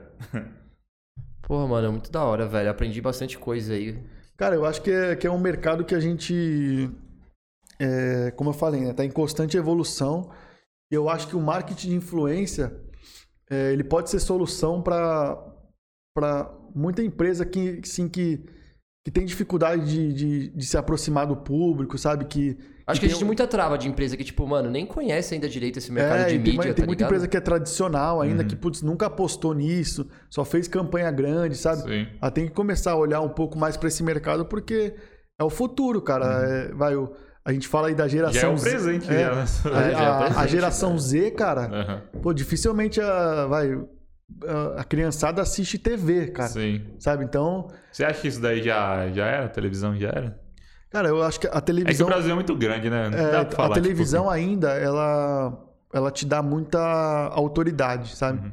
Então, quando você tá na TV, automaticamente você ganha uma autoridade. Então, diferentemente da internet, que tá, todo mundo tá, quando você tá na TV. Você aparece na TV, você é diferente. É, né? você, é você se torna é. referência, assim. Hum. Então, rádio também. Falam que rádio até hoje é muito bom, é, né? Pra, então, pra é, ela te. Vamos se dizer, ela, ela, chancela o seu nome, sabe? Então, uhum. é, você acaba pulando alguns steps quando você vai pra TV. Uhum. Putz, eu tô na TV, sabe? Eu sou. Você ganha um respeito maior. Então, a TV ainda é muito, muito importante pra imagem, sabe? Uhum. Então, não acho que a TV morreu ainda. E eu acho que ela, ela, vem se adaptando, cara. Ela vem se adaptando. Eu não vou, é. falar, não vou citar nomes aqui, mas eu tenho informação de uma, de um, uma televisão.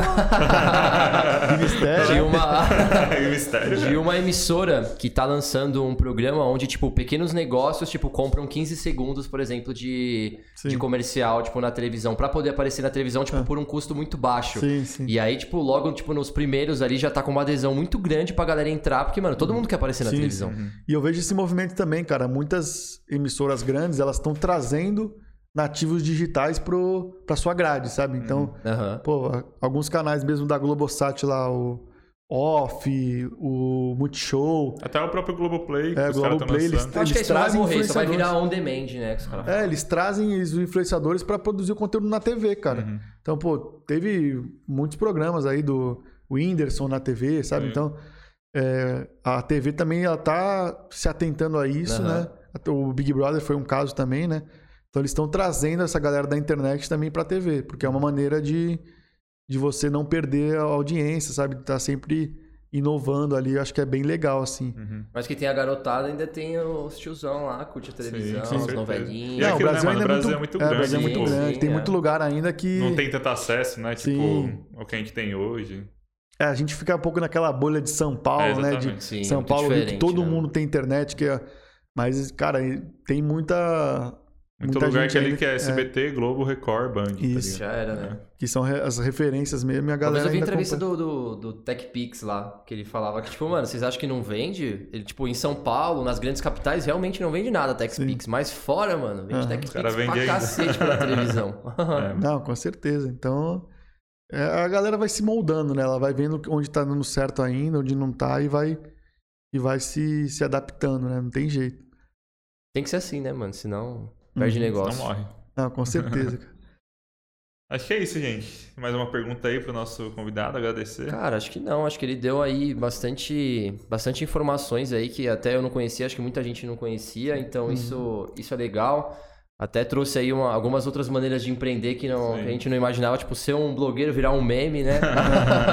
não, eu acho que, cara, né, nesse mercado, assim, quando a gente fala de empreendedorismo, né? É, a gente vê muita gente dando conselho disso, de uhum. falando como é que deve fazer e tudo. Mas eu acho que é no dia a dia, cara. Você vai aprendendo, sabe? Com a, tem que dar as caras. Da, da uhum. sua maneira. É, cada negócio ele tem uma particularidade. Então, o... não tem uma receita de bolo para o negócio fazer acontecer. Eu acho que tem dicas que são valiosas que você tem que utilizar no seu dia a dia. De uma, uma organização boa financeira, de uma parte jurídica. Hum. Acho que tudo isso tem que ter. Mas o negócio em si, para dar certo, depende muito de você e do, da sua vontade de, de fazer acontecer. E foi uma coisa que eu falei que me ajudou muito, assim. Aí eu falo como o Gustavo dentro da M-Field, né? Uhum. Que, que fez o meu negócio dar certo, que, que é voltando naquela parte do network, cara. É, quanto mais pessoas sabiam do que a gente fazia, mais a gente se tornava referência. Então, quanto mais é, é, cases a gente tinha, mais isso chancelava a nossa ideia. Uhum. E foi assim que a gente foi crescendo. Foi com no boca a boca, foi falando, foi, foi tentando se aproximar de algumas pessoas. Então, para mim, o, o, o, diferencial da minha empresa, no meu caso, foi o network. Foi eu estar bem relacionado com algumas pessoas e eu apresentar o meu modelo de negócio e ver eles verem que dá certo. Uhum. E muitas vezes a, a, alguma pessoa abria uma porta para mim e ficava um pouco naquela dúvida: pô, será que o Gustavo vai entregar? Uhum. Será que vai dar certo essa campanha com ele? Só que eu, eu, sempre falava assim, cara, me dá uma primeira chance. Me dá uma chance de eu mostrar. Uhum. E aí era comigo também, era com a minha Sim. empresa. Cara, eu tenho que fazer que acontecer. Aí só depende de mim. Uhum. E aí, a partir do momento que eles abriam a primeira porta, cara, aí você tem que estar tá preparado. Tem que aproveitar. Então é o que eu falo. Então, tem que tomar cuidado também com as portas que você vai pedir para abrirem. Porque se você não tiver preparado, você vai dar um. um você, você, vai, vai levar um você vai queimar um cartucho. Né, então, se prepare para as portas que você vai abrir. Porque se você não estiver preparado, é uma porta que ela nunca mais é, você vai ter de volta. Uhum. Então, quando você abre uma porta é, de algum conhecido ou, ou, até uma indicação que você pede, cara, me indica aquela pessoa ali que eu quero apresentar o meu serviço para ela. Se você não tiver com o seu negócio muito bem formatado e preparado, é, pode ser um tiro no pé. Uhum. Então, você tem que estar preparado para aquela oportunidade dar certo. Então, eu sei que se ele me apresentar, eu vou conseguir atender as expectativas e vai ser um cara que vai sempre trabalhar comigo. Então, isso que a gente fez. A gente, muitas vezes a gente tinha a vontade de, putz, vamos falar com aquele cara. Não, não é o momento ainda. Uhum. Vamos se estruturar melhor, uhum. vamos fazer uma coisa mais certa no começo, para depois sim dar aquele tiro de canhão. Uhum. Porque senão poderia ser um tiro no pé. A gente fala, putz, tive a, tive a oportunidade já de ir no Faustão, mas eu não tinha o que falar. Pode o, cara me abriu, o cara me abriu a porta de falar com o Faustão, mas eu não tinha conteúdo para falar lá. Era uma oportunidade. Então não adianta eu ir lá no Faustão agora. Uhum. Eu tenho que ir daqui a cinco anos, que eu já vou ter um monte de case, que eu já vou ter o que falar, mostrar como é que a gente fez, por que, que deu certo. Aí sim eu vou ter uma, é, uma oportunidade que sim vale a pena. Não adianta eu queimar o cartucho agora de querer falar com o presidente uhum. se eu não vou estar preparado para atender se, se não, não vai fazer parte do meu negócio. Então, acho que é isso também, sabe? Não querer abraçar o mundo, sabe? Entenda o seu tamanho, é, erre, erre também, porque faz parte do processo você errar e remodelar o seu negócio. E aí vai dando certo, assim, porque se você tiver pessoas que acreditam no negócio, que querem te ajudar, é, automaticamente você vai subindo os seus degraus. Uhum. Vai subindo, vai subindo, e aí chega um momento que você, putz, conseguir conquistar essa, essa, essa camada aqui da sociedade já sou reconhecido com isso, as pessoas já me, já me veem como referência. E aí se decola, cara, não tem jeito. É, é aos pouquinhos mesmo. É isso, mano. Mensagem muito boa aí, mano. Agradeço demais você ter vindo, ter respondido o nosso e-mail. Tem muitas pessoas que a gente manda lá no Responde, uhum. você foi super humilde. E o papo agregou pra, pra caramba. Acho que eu aprendi bastante. O Dermas, com o seu negócio também, deve ter aprendido pra caramba. Caramba, mano. Eu acho que é a prova, é a prova clara do que eu falei, né? De Já quero fazer um orçamento aqui, eu diria, nas câmeras. Não, é a, prova, é a, prova, do que eu falei de escutar todo mundo, Sim. cara. Então, é, pode ter certeza, cara. No meu Instagram lá tem bastante gente que manda mensagem. É, se for relevante, cara, se eu achar que faz sentido, eu, eu sempre vou responder. Uhum. Seja para dar uma dica ou para ajudar, tem, se eu tiver no meu alcance ajudar. Mas o que eu falei, cara, eu gosto também desse, dessa, dessa coisa do podcast é de contar boas histórias, Sim, sabe? Da gente trocar ideias. Às vezes, às vezes, você me falou uma coisa aqui que me deu um insight. Eu falei, putz, não tinha pensado ainda no, nos nanos influenciadores para M-Field. Uhum. Pô, pode ser uma vertente aqui, por que não? Sabe? Então, essa troca que eu acho que é interessante, assim, para tudo, assim. Eu sempre gostei desse bate-papo por causa disso, porque você uhum. vê uma, uma forma da pessoa enxergar que às vezes você não, não enxerga. Uhum. Porque você tá tão bitolado no seu meio, você só olha aqui, ó. Você não Pode vê, crer. você não expande o seu campo de visão. Sim. Então, quando você conversa com pessoas de outros nichos, de que têm outras visões do mercado, é legal por causa disso. Porque você acaba aprendendo também de alguma forma e acaba uhum. tentando aplicar no seu negócio. Mas, cara, eu que agradeço o convite, foi muito legal esse bate-papo. É, acho que, que agregou para muitas pessoas. Acho que aquela coisa que eu falo do pedaço de bolo, acho que cada um conseguiu é, pegar o seu pedacinho ali uhum. e aplicar na sua, no seu dia a dia, na sua vida. E é isso que a gente veio fazer aqui, tentar de alguma forma agregar pra galera e, e bater certeza, um papo legal. Com certeza agregou, mano. Agradeço Valeu. demais aí. Obrigadão. show, mano. Cara, com Muito certeza. Bom. Eu que agradeço e tiver mais convite mais para frente, às vezes mais, mais claro. uma participação, conta comigo. Pô, com certeza, o papo certeza, foi, mano, foi, foi show, muito bom. mano. Curti pra caramba, foi bem Mas é isso, Aprendi pessoal. bastante. Adoro quando você sai e, tipo, mano, você aprendeu muita coisa, não, tá ligado? nada. Ah, é legal pra caramba. Valeu, é gente. Aí, pessoal. Obrigadão aí. Então, curte esse vídeo, vai ficar disponível lá depois na plataforma no YouTube. Compartilhe com seus amigos, que foi muito foda e tenho certeza que vai agregar pra muita gente. Então é isso. Valeu. Valeu pessoal. Valeu, galera. Tamo junto.